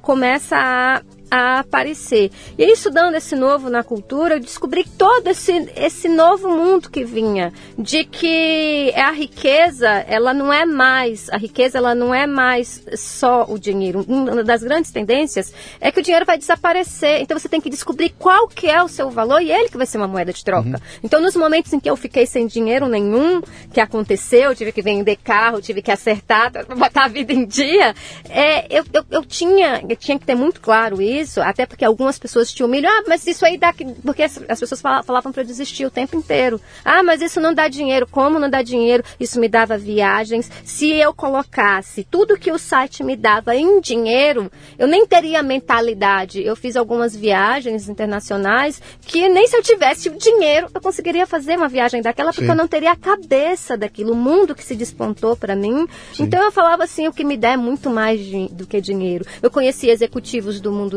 inteiro. Eu fiz contatos com pessoas, conheci você através do, do blog. Quantas pessoas maravilhosas eu conheci através do blog. Então ele, ele dá acesso a um mundo que é muito mais que dinheiro. Então, tanto que hoje, um, um, dos efeitos colaterais da pandemia, viu, gente, é que o comércio virtual ele ganhou energia, ele está bombando. E o derrubou, dólar está a 5. Que, que quem paga. Todas as barreiras. É. Quem paga as propagandinhas é o Google, é em dólar. Então, voltou com uma força assim.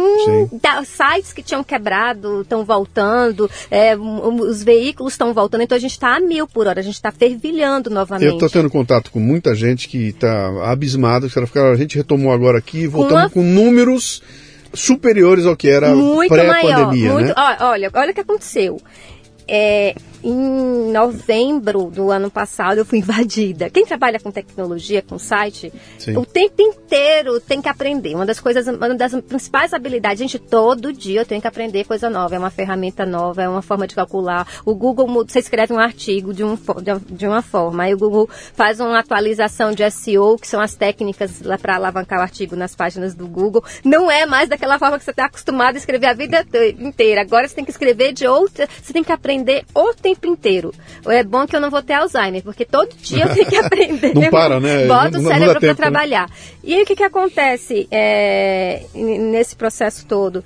É, quando veio essa coisa da pandemia, eu, eu, aí eu fui invadida. É, colocaram 66 mil robozinhos, levando toda a audiência e autoridade. Eu fui para quase zero, gente. Assim, como é que tive repete? risco Não, de que, perder a empresa. Como é que foi? Como é que foi? É, eu fui fazer uma atualização de tema e teve uma brecha. E aí, é, nessa brecha, tinha uma entrada remota e aí colocaram robozinhos Fazendo levando audiência. É, roubando tua audiência? É, audiência e autoridade. Então, uhum. aí quando eu descobri, eu tirei daquela estrutura que eu tava, mas os robozinhos continuavam lá, a gente não descobria. Então não, nada rodava, porque os robozinhos consumiam toda a banda. Então a gente foi para A gente mudou de servidor. Imagina que são, é um tera de imagens. São tipo, é 10, são 10 mil artigos, gente. A gente Sim. mudou três, três vezes de servidor até descobrir que era nesse tema que estavam esses robozinhos. Então eu fui para zero de audiência. Só Você que sabe, você sabe, só uma, eu não quero perder esse lance aqui. Eu botei minha lojinha, minha pequena lojinha no ar, é, um tempo atrás. Mas ela ficou, ficou naquela, eu vou arrumar a loja, só vou fazer barulho com ela a hora que ela estiver prontinha, redondinha. E deixei. Aí resolvi agora, no, no, no, meio da pandemia, falei, ah, eu vou dar um tapinha nela. E preparei a loja, arrumei o que faltava lá, botei ela no ar. Em agosto, eu tenho um ataque na loja. Do dia para noite, começa a vender e-book, que é uma loucura. E eu olhei aquilo e falei, cara, não é possível. Entrando, entrando assim, venda de e-book que não acabava mais. Eu falei, cara, algum grande influencer deve ter falado dos meus e-books, o povo tá vindo comprar. E os números não paravam. 8 mil pedidos de e-book. Eu falei, cara, eu vou ficar rico vendendo e-book. Até eu bater o olho naquele negócio e falei, deixa eu ver essas vendas. Aí eu fui olhar a venda e comecei a ver um padrão, né? Os e-mails com número, uh, uh, o, o, o, o, prefixo do telefone não batia com o lugar. Então o cara era de Salvador com o telefone de São Paulo, né? Eu olhei e falei, cara, esse negócio tá estranho. Bom, foi uma invasão, como você teve, robôs que entupiram a minha loja de pedido e explodiram minha conta na Cielo. A Cielo me tirou do ar. A Cielo me botou numa blacklist lá porque falou, cara, esses caras estão com fraude. Era fraude. O Google me colocou na. Puta eu saí merda. do Google. E pra limpar isso? e Essa, pra limpar a isso. A tristeza que você teve outro dia também. Pô, eu tô até agora com o rolo na Cielo porque os caras. Não, não, então foi um horror. E, e é isso que você falou. Eu, quando é que eu podia imaginar que ia entrar um ataque desse tipo? Eu falei, eu já recebi eu ataques também. de, sabe, de hacker querendo algumas coisas. Politicamente eu estava mais na loja com excesso de pedido eu não imaginava, foi um trabalhão. Então, aí a, a gente, só que o que, que acontece nesse período todo? Eu já aprendi que a minha riqueza, ela não está só associada, e a minha família também sabe disso. Por exemplo, meu marido, ele vai para os eventos, envolvo ele também, ele vai para os eventos, ele viaja pelo Fashion Bubbles, eu trouxe ele para escrever, todo mundo escrevia, a família toda, minha mãe virou escritora, todo, porque era essa ideia de compartilhar conteúdo Sim. de qualidade, desde que você tivesse moda é o novo na cultura, como eu falei aqui, manifestação do novo na cultura. Então, tudo que é uma atualização de consciência, tudo que é novo me interessa. Não importa se é de roupa, se é de tecnologia, se é de viagem, se é de liderança. Você também virou nosso colaborador, uhum, tem alguns artigos seus lá. Então, assim, é, eu descobri que o valor não está só no dinheiro. Tanto que, por exemplo, tem hoje, quando eu fecho uma bolsa, eu, eu, eu, tenho algum contato, eu, o, o, dinheiro é a moeda mais pobre que tem. Eu, eu, o que é que essa pessoa tem me oferecer? Porque às vezes a moeda que ela tem é muito mais valiosa que o dinheiro. o mundo sim. que ela vai me despontar e as oportunidades desse mundo mundo. Então tem algumas pessoas que eu não cobro, eu faço tudo de graça porque ela vai me levar para esse mundo e a quantidade de oportunidades que vão ter ali são muito maiores do que se eu cobrasse para fazer uma divulgação ou um post. Então eu já dissociei a, o site do, do ganho só do dinheiro em si, ele tem um mundo de oportunidades. Então eu também faço uma moeda de troca. Por exemplo, meu marido, é, a gente conheceu um alto executivo, ele estava inclusive responsável pelo 5G da Itália. Só que ele tinha trabalhado muito tempo numa varejista imensa dos Estados Unidos em autopeças, ele tem loja de autopeças. A gente fez amizade com ele no evento, ele já veio, fez uma consultoria na loja do Vinícius, não fazem ideia. Um cara daquele, primeiro a gente nunca ia ter acesso. Ele trouxe, ele passou um dia, ele redesenhou uhum. a loja do Vinícius. Quanto custaria uma consultoria daquela? 50 mil reais? então, é. eu já combinei com meu, com meu marido, a gente já sabe qual que é o valor do site, uhum. qual que é o valor, não só financeiro. Então, quando tem... E aí, claro, eu perdi toda a receita, aí foi um investimento alto para poder organizar, até descobrir. Pra... Só que tem que lembrar sempre que quando o site perde dinheiro, tem que lembrar de todas as outras moedas que eles no, no, nos trazem. Sim. Então, assim, o, o, site hoje nos abre um mundo que não, de outra forma a gente não teria Você já acesso. começou a transicionar para a comunidade? Trabalhar comunidades? Preciso fazer isso. comunidade entre você? Está na minha lista é, fazer então, isso. É, e isso que você está falando, na comunidade vai ao cubo, né? A comunidade é isso Potencializa. Tudo. É, uma, é uma das macro tendências. É ecossistema, rede, comunidade. É, é uma das macro, macro Eu montei as minhas, montei as minhas no canal no Café Brasil Premium. E, e, Você e, sempre foi da comunidade, né, Mas então, quando eu, quando eu montei a comunidade, a minha ideia era o seguinte: olha, eu vou juntar um lugar onde as pessoas possam ter uma interação comigo e ali eu tenho facilidade para conversar com elas. Eu não tinha a menor ideia que a comunidade é, é um organismo vivo. Sim. Que ela tem vida própria. Ela, e ela... como é que é essa estrutura da comunidade? É lá no próprio Café Brasil? É, então, no, eu, eu, o que, que eu fiz? Eu fui buscar. A, a, a, na época, quando você me conheceu, quando a gente conheceu lá que eu tinha o site do Luciano Pires, eu tinha um fórum. Eu lembro, e eu fiz parte. Era uma loucura uhum. aquele fórum. Tinham dois mil e tantos participantes. Mas era um negócio, era muito louco aquilo, porque era, era esquema de fórum. É um negócio que hoje é absolutamente anacrônico, hoje não funciona mais, né? Mas aquilo era uma loucura, então as pessoas tinham uma interação, era um negócio muito louco. Botavam lá, você botava um tema, entravam. Era um negócio muito louco. Esse fórum acabou primeiro com uma mudança que eu fiz no site, veio um, né, alguém iluminado veio com a ideia de mudar o site, passou para um esquema de Joomla, fudeu com o meu fórum, o fórum foi desmontado, foi um horror aquilo lá. Só que enquanto o fórum estava sendo desmontado, estavam surgindo com muita força as redes sociais. Então, aquele esquema do fórum, ele migrou para redes sociais, independente do que eu fizesse. Automaticamente as pessoas passaram a então, reduziu o comentário em, em site. Eh, é, site não, as pessoas não caiu, comentam caiu mais. Tudo, é, é, é, Facebook Instagram. Foi todo mundo para lá, né? E eu estava vivendo essa transição. E aí no meio do caminho eu falei, cara, eu preciso trazer esse pessoal de volta. Então o que, que eu vou fazer? Eu vou, vou partir para a comunidade. Aí começaram, faça uma comunidade no Facebook. Eu falei, não, cara, eu não gosto da dinâmica me do Facebook. Pra fazer lá, falei, não gosto lá, não gosto da a dinâmica dele, não me interessa. E outra, eu não quero estar na mão do Facebook, não me interessa. Ah, faça um grupo no WhatsApp. Não, cara, o WhatsApp também né, é muito complicado, do jeito que ele hum. vai. E aí eu fui pro Viper, Viber, Viper, eu montei no comecinho. E dali eu migrei pro Telegram, quando o Telegram ah, surgiu. Tá, então, então, e aí o Telegram foi uma Eu tenho, eu tenho alguns grupos Telegram, que eu já acabei não cuidando. Loucura, Também falaram para abrir o, o grupo o Telegram do é, é, fabuloso, é fabuloso. E aí eu montei o grupo, e o grupo é, começa, essas pessoas chegam, só que ele, ele ganha vida, e ele começa a promover o, Telegram é caótico, tá? Se você não souber o lidar, o pessoal chega, assusta e vai embora. Quem sabe lidar, entra lá e já começa a funcionar, como é que funciona as hashtags e tudo mais. Vira uma ferramenta maravilhosa aquilo ali. Eu vou querer aprender com você. E ele, viu? Eu, eu, à vontade. E ele ganha uma vida própria a ponto de interações entre as pessoas ali assumirem uma, uma um, um, caráter que você fala, cara, não, tem gente mudando a vida porque está naquela comunidade. Né? Então eu tenho mil exemplos, né? O, lá, o, o, pastor Ronnie Clayton, que faz parte lá, chega e bota um comentário assim, cara, pessoal, vendi um apartamento, estou com 200 mil reais na mão e preciso aplicar. Como é que eu posso aplicar esse dinheiro? Durante 48 horas, aquela comunidade vira uma consultoria de investimento financeiro porque lá dentro tem 5, 6, 10 caras do segmento de finanças. Então os caras estão lá, peraí, que é assim que funciona. Pega teu dinheiro e põe em tal lugar. Não, não é bem assim, põe ali. Mas como é que funciona isso? Você amplia e, a consciência. E aí né? todo mundo assistindo. E você compartilha, o grupo todo evolui. Todo mundo assistindo aquilo. Então o pessoal olha, eu fico até arrepiado. O pessoal olha aquilo e começa a seguir aquela hashtag, vira um trabalho de consultoria que você não teria como ter, a não ser chamando um consultor. Todo mundo de graça todo mundo fazendo aquilo pelo prazer de fazer aquilo, né? Recentemente agora, semana passada, um dos caras que está lá há bastante tempo pegou a Covid.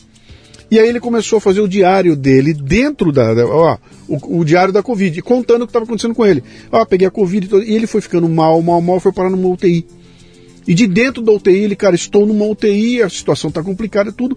Então, nasceu uma mobilização na comunidade. Bom, esse cara recebeu um podcast só para ele, ele recebeu um vídeo de todo mundo, chegou cesta de, de café da manhã na casa dele. Olha o pessoal, que acolhimento, a, né? a família dele precisa de alguma coisa. Aquele grupo inteirinho que não se conhece, se mobiliza. A revelia, eu não estava lá coordenando coisa nenhuma, isso nasceu a revelia, espontaneamente. Olha né? a beleza da nossa época. E aí você bota uma pergunta lá dentro, fala, pô, eu precisava, eu tô com um problema aqui na área de moda. Alguém conhece alguém que conhece alguém que conhece a Denise. Peraí que eu vou te botar em contato com ela. Pum. Ontem nasceu um podcast na do, do, do, do de, de, um, de, uma das figuras aí que, que o cara tava, um cara dentro, pô, por que você não faz? Ah, nasce o podcast dele, né? Então é, a comunidade começa a se autogerir e ela ganha vida própria. E tem um valor fenomenal que os grandes é, é, anunciantes ainda não sacaram. Porque eles olham com desdém ainda. Eles falam, ah, a comunidade dele tem mil caras que. Eu vou lá no, na, na, mulher do Instagram, que tem 11 milhões de seguidores. É lá que eu vou botar meu dinheiro. E esse cara não sacou que a, o engajamento que essa comunidade de mil tem é, é muito, muito, maior potente, do que aquele de 11 milhões de caras. Né? Que a boa parte não vai entregar e que, que hoje já é Exatamente. Pago, né? Então é, é, mais ou menos, é, é o que você falou, ao cubo, porque entra essa coisa do engajamento da, da, do público que está lá porque quer estar. Né? Nenhum deles foi, não foi imposto para ninguém. Aliás, para estar tá na comunidade, os caras pagam para estar tá lá, né? Então eles estão porque querem estar. Eles olham aquilo como a minha comunidade. Isso tem um valor. Não tem nada a ver com dinheiro, né? Tem um valor é, é absurdo, é inestimável, né? é maior que o dinheiro, né? Que é o caminho para onde a tecnologia está levando a gente. Então, Exatamente. Então, isso aconteceu porque o Telegram, no meu caso, ele serviu perfeitamente para usar. Tem gente que faz a mesma coisa com Vou entrar grupo diferente. Grupo, viu? Vem, será muito, será muito bem-vinda, né? Mas eu estava colocando isso para você porque uh, é fascinante a, a, forma como a gente está é, é, é, assistindo essa revolução de mídias que está acontecendo gente, nesse exato momento. Tem muita coisa ruim, as pessoas falam, então, mas gente, é poderoso e tudo é uma ferramenta, é o uso que você faz Exatamente. dela. E gente, você leva, você amplia a consciência. Olha esse caso que o, que o Luciano nos narrou. Sim. E não é só esse, você, por exemplo, está lá em Barreiras ou está lá na Índia e você potencializa. Está tudo conectado. Exatamente, você amplia a consciência de uma forma, por exemplo, você tem um, um dado que é bem interessante, por exemplo, a Covid, ela era muito mais mortal hospital. Hoje, 30% da, das pessoas que vão para a UTI, elas já saem simplesmente porque os médicos aprenderam a lidar claro, com ela. Claro. E como nasceu esse aprendizado? Médicos do mundo todo compartilharam conhecimento. Uhum. Então, a aceleração, tanto que vai ter uma, tem uma outra macro, sou apaixonada por macro tendência, que é a convergência de tecnologia. Que antigamente é, teve um salto tecnológico, mas cada um do seu lado. Agora vai ter a convergência, justamente nessa questão das comunidades, é, o, o conhecimento vai se convergir. E assim vai ser, gente, a curva de, de evolução agora vai ser exponencial, que nem a da Covid. É assustador. A gente vai ter uma curva aí absurda, porque vai todo mundo, e aí vai aumentar o processamento dos computadores. Com... E a inteligência artificial vai fazer uma porrada de atividades que uhum. nós temos que fazer hoje. Ela vai fazer sozinha. Vai dar um salto. Sim. A gente pode se preparar. Olha, o coronavírus vai ser um marco histórico uhum. e a gente vai ter um salto sem precedentes de tecnologia. Mantenha o cérebro vivo. Conect... Ó, comunidade, rede, ecossistema vai ser uma das poucas formas da gente conseguir superar, porque o cérebro ele, ele é piloto automático. O cérebro uhum. não quer trabalhar, o cérebro quer, quer acomodar. E a gente vai precisar de ter é, esse apoio de, de comunidade para conseguir passar mais rápido. Tanto que tem, eu, eu, sempre associo, eu tenho um trabalho chamado Moda Simbólica, que pega as tendências e descobre o significado. E você vai ver muitos colares de corrente, umas correntes bem pesadas. Desde o clipe da Beyoncé, do funkeiro, aí se você for lá na alta joalheria, você vai ver a senhorinha lá com aquele colar de corrente. Eu fui pesquisar, eu fui na etimologia da palavra corrente. Corrente é correre, vem, vem de latim correr, que é correr. Carruagem vem de corrente. E aí é seguir a correnteza. Por isso que corrente está tão forte em todos os aspectos da sociedade. Uhum. E outro aspecto importantíssimo dessa tendência é o elo. Você vai ter que estar tá em elo para conseguir alcançar, é, para conseguir superar seguir a correnteza junto, senão você vai ficar no terceiro significado da corrente, que é preso às margens. A corrente também é acorrentado, vem você junta com o A de abster. Então, é, comunidade, rede, ecossistema é uma das principais macro tendências. Uhum. Isso exige, exige uma, uma mudança de, de de postura, de atitude. Por exemplo, eu, os veinhos de 60 anos da minha geração, né? que é uma geração que cresceu retenha a informação. Uh Traga você, não conte para ninguém, não fala nada, né?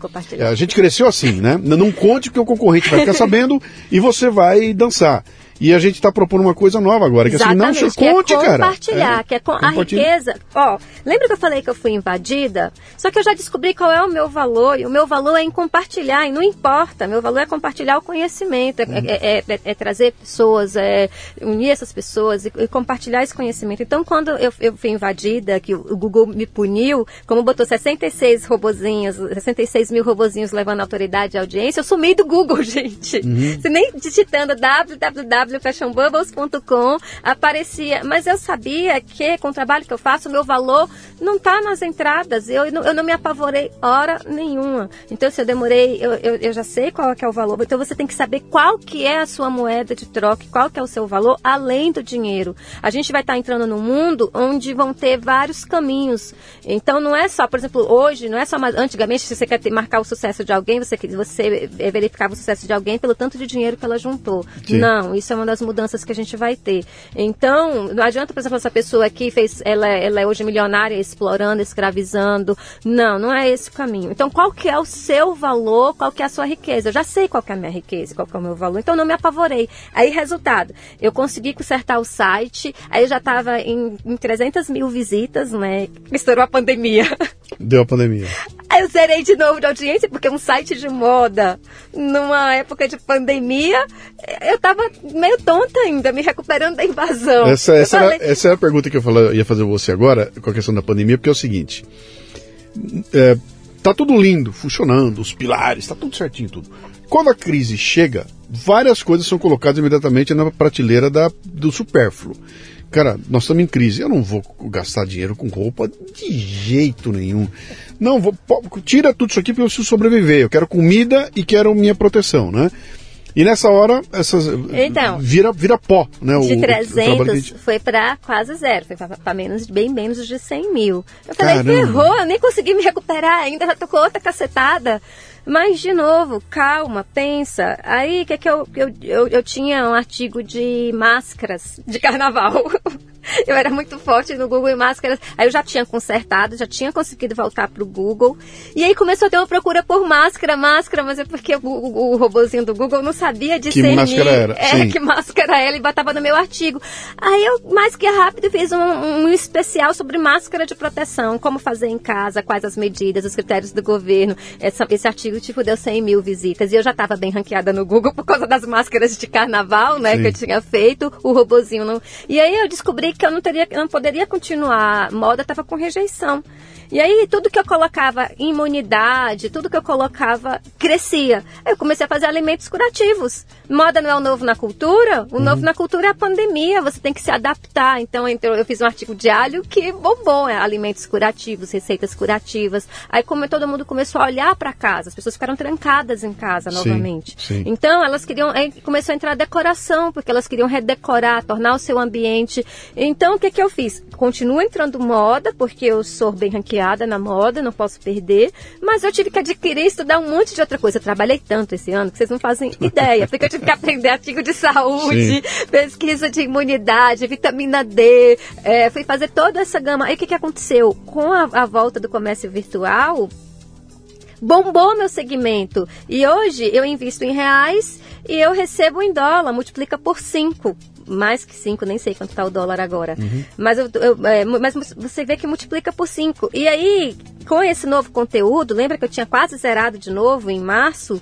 Eu já estou nos 600 mil, gente. Eu estou crescendo muito rápido. Eu, eu, vou bater um milhão é, ainda esse ano de volta, que era a audiência que Fashion Bubbles tinha. É uma média de um milhão de visitas mês. Uhum. Então, assim, imagina se eu tivesse ficado pensando que quando teve a invasão eu tinha perdido alguma coisa. Ah, e, e, outra coisa importante, quando passar essa loucura toda da pandemia, você tá melhor, você tá, você ampliou teu escopo. Eu ampliei meu Você escopo. tem muito mais conteúdo, você não é mais um site de moda, você é um site de um estilo de várias... vida é, e tudo mais, aí você virou um portal, você tá maior e melhor do que era antes de começar. Aí vem uma grande, tem um livro, vocês deveriam ler esse livro, chama O Futuro como um Bom Negócio. É Daniel Burros, é Burros, mas ele é bastante inteligente, ele é muito inteligente. Daniel Burros. Burros, se é, escreve Burros mesmo? É, Burros, cool. Tá. Mas ele é muito inteligente gente. E aí o livro ele fala assim que na hora da crise a grande sacada é olhar para o lado oposto. Sim. Então não olha, olha para o lado oposto, olha, olha para onde estão as oportunidades. O, o, Jeff Bezos tem uma frase deliciosa que eu estou usando até na minha palestra, que ele fala o seguinte: o segredo do, do sucesso no mundo dos negócios é olhar para as coisas que não vão mudar. Porque ele falou assim: tá todo mundo ofuscado com. Vai, pra onde tá indo, pra onde tá indo? E esquece que tem uma porrada de coisa que vai se manter. Ele falou, cara, olha para elas, né? E, e, foca nas coisas, porque tá todo mundo olhando para o que, que vem pela frente, o que, que vem de novo aí, investindo para aproveitar o novo, quando tem coisas que estão do outro lado, né? Que, pera, mas isso não muda. Pera, e se eu investir em relacionamento com o meu cliente? E se eu fizer né? a mesma coisa que não vai mudar, mas com uma nova ferramenta Sim, nova? Mas eu, eu, vou investir em relacionamento com o cliente. Isso não vai mudar nunca. Relacionamento com o cliente não muda nunca. E eu estou preocupado aqui em fazer loucuras quando, pera um pouquinho, e se eu aproveitar e, e, e eu, eu, fiz agora uma, participei de uma live, eu entrevistei o Rony Messner, que é o cara da reserva, da... A, a, a, a indústria de, de, roupa masculina do Rio de Janeiro, né? Eles fazem roupa ah, tá. masculina. Eu vi um evento deles muito legal. Isso. E ele contou, contando isso, ele falou, cara, quando começou essa coisa da pandemia foi um problema, porque nós vivemos de vender camisa. Vender camisa, vender bermuda. E a pandemia fechou as lojas. E a gente, pô, o nosso maior número são lojas multimarcas, a gente oferece para esse pessoal. De repente não tinha mais loja. Aí nosso, nosso povo da, da área comercial, a gente se juntou, nós temos um esquema muito sofisticado lá de, de CRM lá dentro. Pegamos a relação de todos os clientes e a gente foi ligar para os clientes. Só que na hora de conversar sobre o que ligar, veio a sacada do cara comercial. Falou o seguinte, cara, nós vamos ligar, mas o script da ligação não é vender nada. O script da ligação é saber se o cara está bem, é dizer que nós estamos bem e dizer que se ele precisar de alguma coisa, nós estamos aqui. E se um dia ele precisar de camisa, nós vamos ter aqui para vender. Né? E ele falou, e a gente colocou isso de tal forma, o, o, botamos toda a nossa equipe para ligar para as pessoas, para demonstrar a nossa preocupação para com elas e dizer que nós estamos disponíveis. Ele falou, cara, em setembro nós vamos fechar com 130% de a venda acima do que a gente fez o ano passado inteirinho. Em plena pandemia, quando ninguém teoricamente vende nada, os caras que vendem camisa, porque ele olhou para um sistema, um negócio que não vai mudar, sacou que as pessoas naquele momento não queriam comprar camisa, mas queriam sentir cara, eu quero sentir segurança, acolhimento. Ele ofereceu isso tudo e na esteira as camisas foram foram, foram vendidas ali, né? Então, Fantástica então, a estratégia. Tem, tem, muita gente tirando então, muito proveito hora, disso aí. Na hora da crise, olha para as oportunidades, Exatamente. porque tem na hora, cada dor que tem é uma oportunidade, gente. É uhum. lá que é lá que você vai encontrar. Então assim, a gente tipo, está crescendo muito rápido. É, tá a, a, velocidade de. Imagina que em março a gente estava zerado, hoje a gente já está com 600 mil, mil visitas. Bateu ontem, 600 Legal. mil visitas. Legal. E assim, antes a, já está em bateu anteontem, ontem já estava com 610 mil hum. visitas, então eu estou estimando que ainda esse ano a gente volta para um milhão e volta, como você falou, renovado em outro patamar. Sim. Eu tive que me renovar, porque aí tem uma, uma coisa, imagina que eu comecei como blogueira, lá em 2005 e os jornalistas me olhavam com desconfiança quando eu cheguei com que eu escrevia, cheguei com minha máquina de fotografia, eu mesmo tirava as minhas fotos, não precisava de um fotógrafo. Só que a, a, a roda anda, gente. Hum. E aí eu já estava estabelecida, eu própria virei um veículo, tínhamos redação e tudo mais, equipe. E aí começaram a vir uma outra, um outro, vieram as redes sociais. E aí, aquele olhar que eu tive dos jornalistas, eu comecei a olhar para a nova geração. Porque eles chegavam com celulares e eles faziam tudo em vídeo, em tempo real. Sim. E eu falava assim, mas gente, eu já tenho que fotografar, escrever a matéria, editar, eu ainda agora vou ter que fazer stories ao vivo. E foi muito engraçado, porque quem diria que eu estaria no papel dos jornalistas antigamente, olhando com estranheza para aquela nova. Só que você se acomoda. Então, eu não fui muito para as redes sociais. Sim. Eu me acomodei. Eu já tinha lá o site, eu já tinha o, o, o meu valor. E aí eu me acomodei lá. O que, que aconteceu com a pandemia? Quando zerou, eu sempre tive Instagram, mas eu nunca cuidei muito bem dele. Quando aconteceu todo esse problema, eu fiquei ativa de novo no Instagram. Uhum. Então um monte de gente que tinha esquecido, esquecido do Fashion Bubbles, voltou a me seguir. Pelo Instagram e pelo Instagram, tu acompanha as matérias por lá, eu faço montagenzinhas mais de moda, apesar de não, não, ainda não coloco todo o conteúdo do site lá, mais de moda. Então, assim, teve um contato e um fortalecimento de novo da marca, de reencontros, de história. Nossa, quando eu fiz faculdade, gente que hoje é profissional, bem consolidado, eu falei, eu estudei com seus artigos, você me ajudou. Cada história é fantástica. E aí, é, me fez me renovar. Eu, eu vou sair, eu tenho 43 anos, já estava meio, meio entregue. Ah, eu, eu gosto de escrever meus artigos, eu gosto, não vou para essa coisa de vídeo, de. Já cheguei aqui hoje fazendo stories. Já chegou, já entrou com Já tudo cheguei aqui. filmando, já eu cheguei. Eu preciso vencer essa ainda, eu não estou me conformando, mas. É... é né, olha, é, é, só essa... perder o medo e é aquilo que você falou. Esquece o padrão Globo de qualidade. É na espontaneidade, entendeu? É mostrar, é, é compartilhar a sua realidade. Uhum. Eu estou permeando o tempo inteiro com macro tendências. Uma das macro tendências mais legais que tem é da transparência e da cultura trans. Em 2015, estudando esses livros todos, eu descobri que a gente estava num momento trans. Lembra que eu falei que o mundo está em transição e que passa por uma nova consciência. Então, assim, nasce uma nova consciência, você primeiro precisa passar pelo período de transição. Trans, qualquer comida que a gente come, quer queira, quer não, é transgênica. Uhum. Trans é através de, através dos genes, através dos gêneros. Então, qual cantora que a gente ouve? É o Pablo Vittar. Qual que é o brinquedo que a gente brinca? É o Transformer. Qual a luta que a gente assiste? É o MMA, que é uma mistura de várias lutas. Então, a gente está num momento trans. E uma macro tendência, ela vira macro, macro tendência tendência quando ela se espelha em todos os aspectos da sociedade. Uhum. E esse momento trans, gente, quem não ficar trans também, quem não se transformar, ele não, não, não vai conseguir, vai ficar para trás, porque vai ser uma curva muito íngreme, vai ser uma curva exponencial de transformação agora que nos aguarda. Então é comunidade, rede e, ser, e ter coragem de esquecer os seus padrões globos de qualidade, Sim. de esquecer e, e ser trans também, sem medo, sem medo do ridículo, sem medo.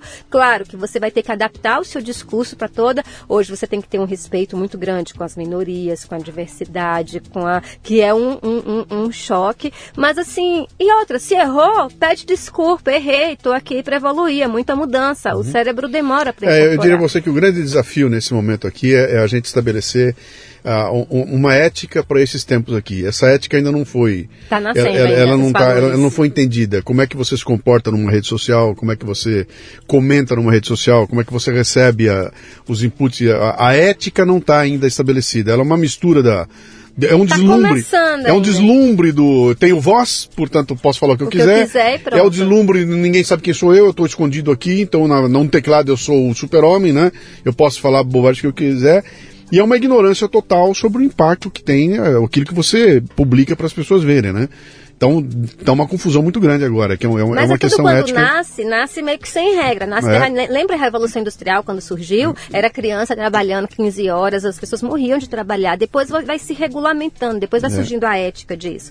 Mas voltando à cultura trans, é, Luciano, então eu recomendo para você, trans também, tinha que ter uma câmerinha aqui filmando aqui, a Já gente... tá a câmerazinha, tá aqui, ó. Tá aqui, não, mas, não, mas eu não vou, eu não Já vou. põe no YouTube. É, sim, mas eu não. Eu não Por que eu- não? Por que porque não? Eu, eu desmontei o esquema aqui, tava dando um trabalho tremendo aqui, me deu um trabalho É, mas tremendo. lembra que você tem que ser Não, trans não, vai- também, vai, porque mas esse, esse trabalho tá voltando, aqui tá já vai voltando. pro YouTube, entendeu? Tá voltando, ele vai, ele vai. Eu cheguei a botar algumas coisas, mas eu não acertei ainda a parte técnica aqui, mas vai. As câmerazinhas estão aí. E aí, por exemplo, que nem demorou um tempão pra fazer os stories. Aí no começo você se sente ridículo. Eu não gosto da minha voz, eu tô aqui o tempo todo preocupada. Gente, será que eu tô gritando com esse microfone? Uhum. Será que eu tô com a voz aguda demais? Será? Eu odeio me ouvir, odeio me escutar. Então, eh, demorou um tempo pra eu acostumar, porque a gente se imagina de um jeito. Sim. Quando você se vê no vídeo, não é aquilo que você imaginou.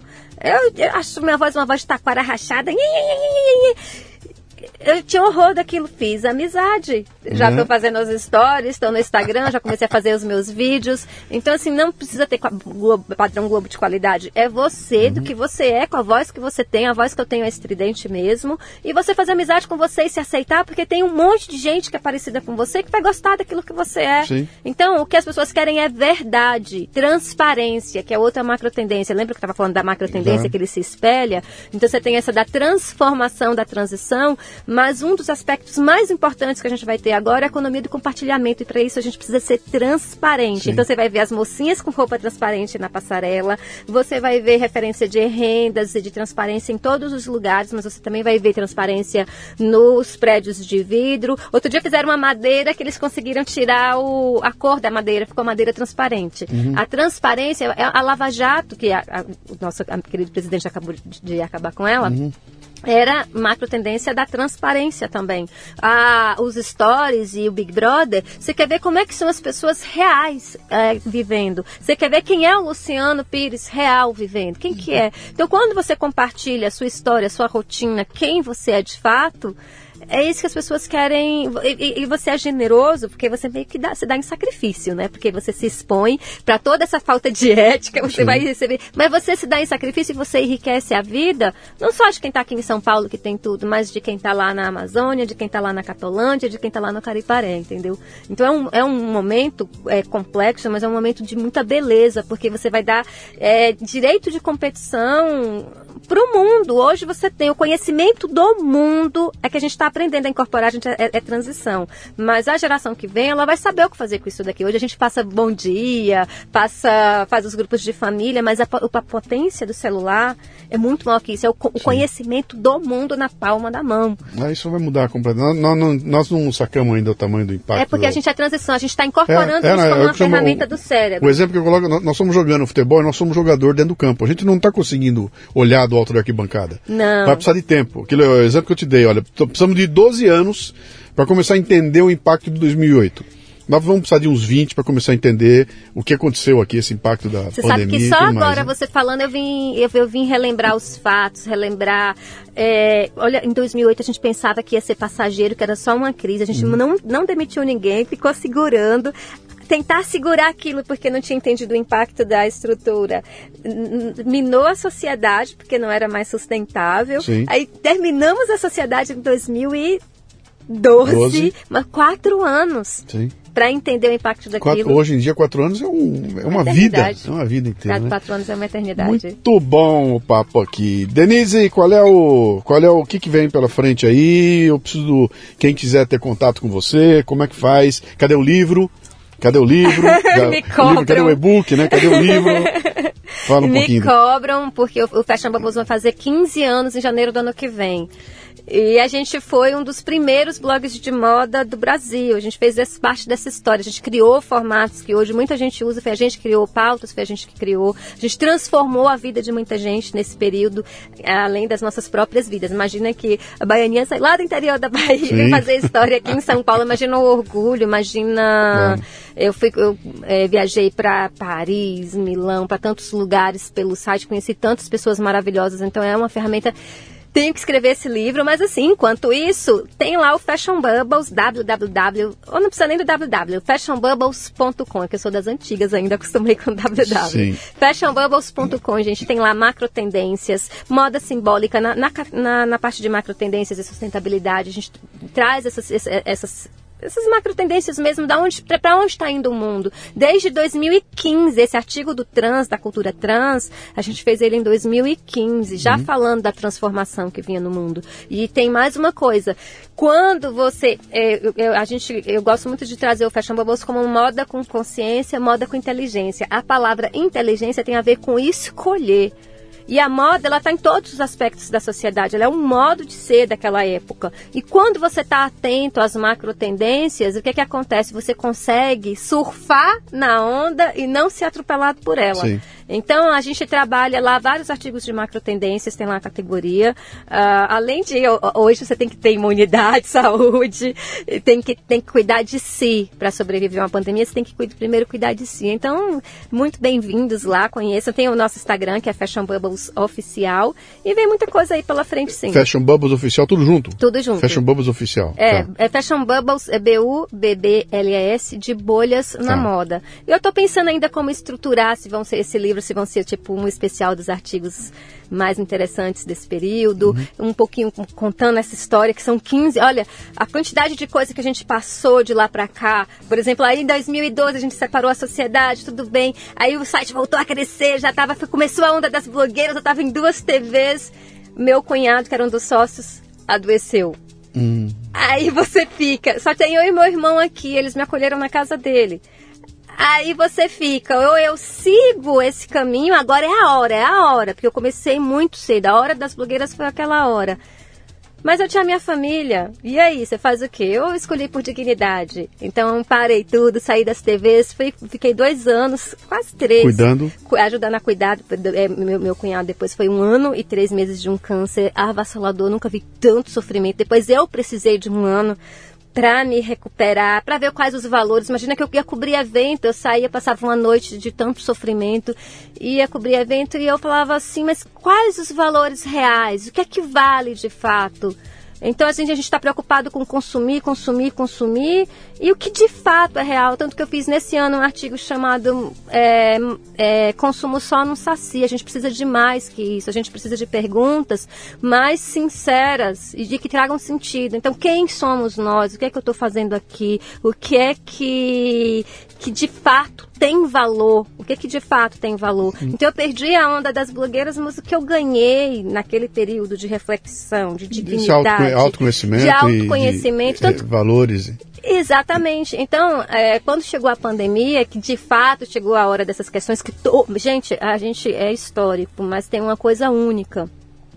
Lembra que eu falei que a macro, que essa nova consciência era de igual, igual envergadura de, das ruínas de Roma no nasceu o cristianismo? Não, essa é uma informação errônea, porque ela foi feita lá muito antes porque na verdade nunca teve na história da humanidade uma transição em que o mundo inteirinho passou ao mesmo tempo e que cada ser com consciência nesse planeta, branco, rico, preto, oriente, ocidente, é, passou impune. Não, a pandemia veio para todo mundo e uhum. veio trazer essas reflexões. A natureza, ela tem sua sabedoria, a gente tem que confiar na sabedoria e tem, da e natureza. tem uma coisa interessante aí, né, que a, a, a gente quando vive uma situação uh, de risco junto, cria uma ligação entre quem estava presente lá. Então, tem, tem um problema com um avião que tá, pode se acidentar, todo mundo que estava naquele avião acaba virando. Cara, nós estávamos lá, né? A gente vivenciou aquilo.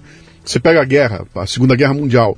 As pessoas que viveram aquele período, elas têm uma consciência de que, cara, eu vivi aquilo, eu estava lá, passei o mesmo perrengue que você, entendeu? Então nós juntos.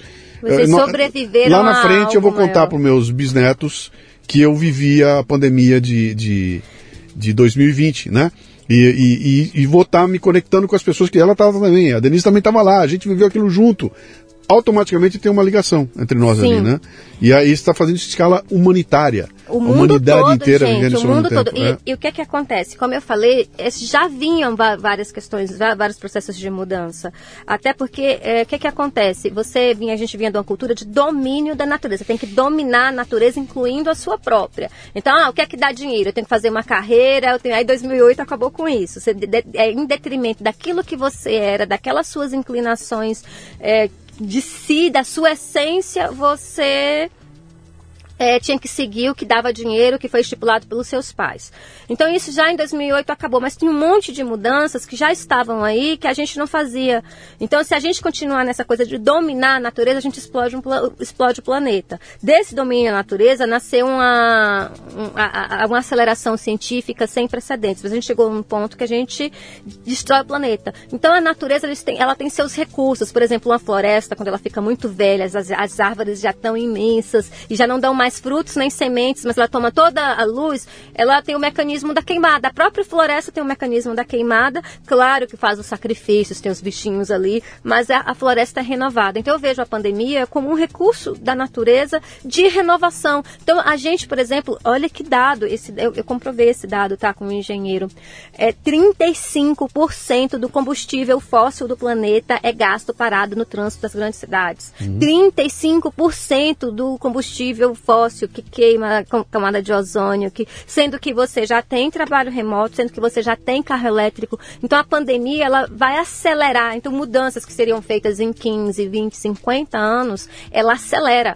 Uhum. Olha o, a, a, quantidade de empresas que conheceu agora o trabalho remoto de uma vez só. Sim. É, vai, a quantidade de coisa, então é outro mundo, é um, realmente um novo normal. E empresas bilionárias nascem do dia para noite. Pega um Zoom hoje, eu estava vendo outro dia, eu quero falar, o valor do Zoom hoje é maior do que todas as companhias aéreas somadas, né? Que me levavam para as reuniões, eu tinha que ir, eu, eu, hotéis e tudo mais. O Zoom sozinho detonou isso tudo porque ele é a ferramenta do, do, do futuro. Momento, né? Então, assim, a, a, a, gente tem que andar junto com essa revolução. E agora é colaboração da natureza, é respeito com a natureza, é, nasce uma outra forma de pensar, respeito às diversidades, respeito ao próximo, respeito à sua própria natureza. Porque quando você domina a natureza externa, primeiro você teve que dominar a sua própria. Uhum. Então é um, um, um, período muito bacana de se viver com consciência. Então que fique aí, olhem para as oportunidades, gente, porque tem muita coisa boa acontecendo também nesse momento. Uma baianinha arretada. o pessoal pensou que a gente ia falar de moda aqui, né? E nós estamos falando de jeito de viver e tudo mais. Muito legal ver essa tua, Mas estamos essa tua de história. Moda, moda de é, viver. Exatamente, né? Muito legal ver essa história, muito legal saber, porque eu não sabia que vocês estavam de novo na escalada, essa ideia de chegar no final do ano com o teu um milhão. Tomara que dê certo sim, parabéns pelo trabalho de vocês aí. E que bom a gente se reencontrar assim, né? Não, não, não, foi, foi bem sem foi querer. Foi uma conexão. Foi uma né? conexão, uma conexão. Pensar, Mas valeu então, muito o papo você, aí. Você abençoe em mim. Muito Adorei bem. ter vindo, sempre maravilhoso estar com você. Sabe que eu tenho, eu tenho um artigo seu de liderança que de volta em volta e meia eu leio. Sim. É um do, do cagão. Cagonautas. Cagonautas. Os cagonautas. Quando eu vejo é? líder, assim, tipo, humilhando e uhum. tal, eu lembro daquele. Foi um dos seus artigos que mais me, me marcou. Tem vários, né? Mas esse eu tenho um carinho especial por ele. Legal. Então, muito bom estar aqui com Obrigado você. pela visita. Eu que agradeço. Vamos, a chance de ver, eu quero avisar vocês agora, tá bom? Combinado, a gente vamos fazer um vídeo juntos vamos, lá, uma, vamos uma live. Vamos lá. Um abraço, beijão, okay. querido. Muito bem, termina aqui mais um Leadercast. A transcrição desse programa é exclusiva para assinantes da Confraria Café Brasil e do Café Brasil Premium. Lembre-se, confraria.café. Você ouviu o Leadercast com Luciano Pires. Mais uma isca intelectual do Café Brasil. Acompanhe os programas pelo portal cafebrasil.com.br.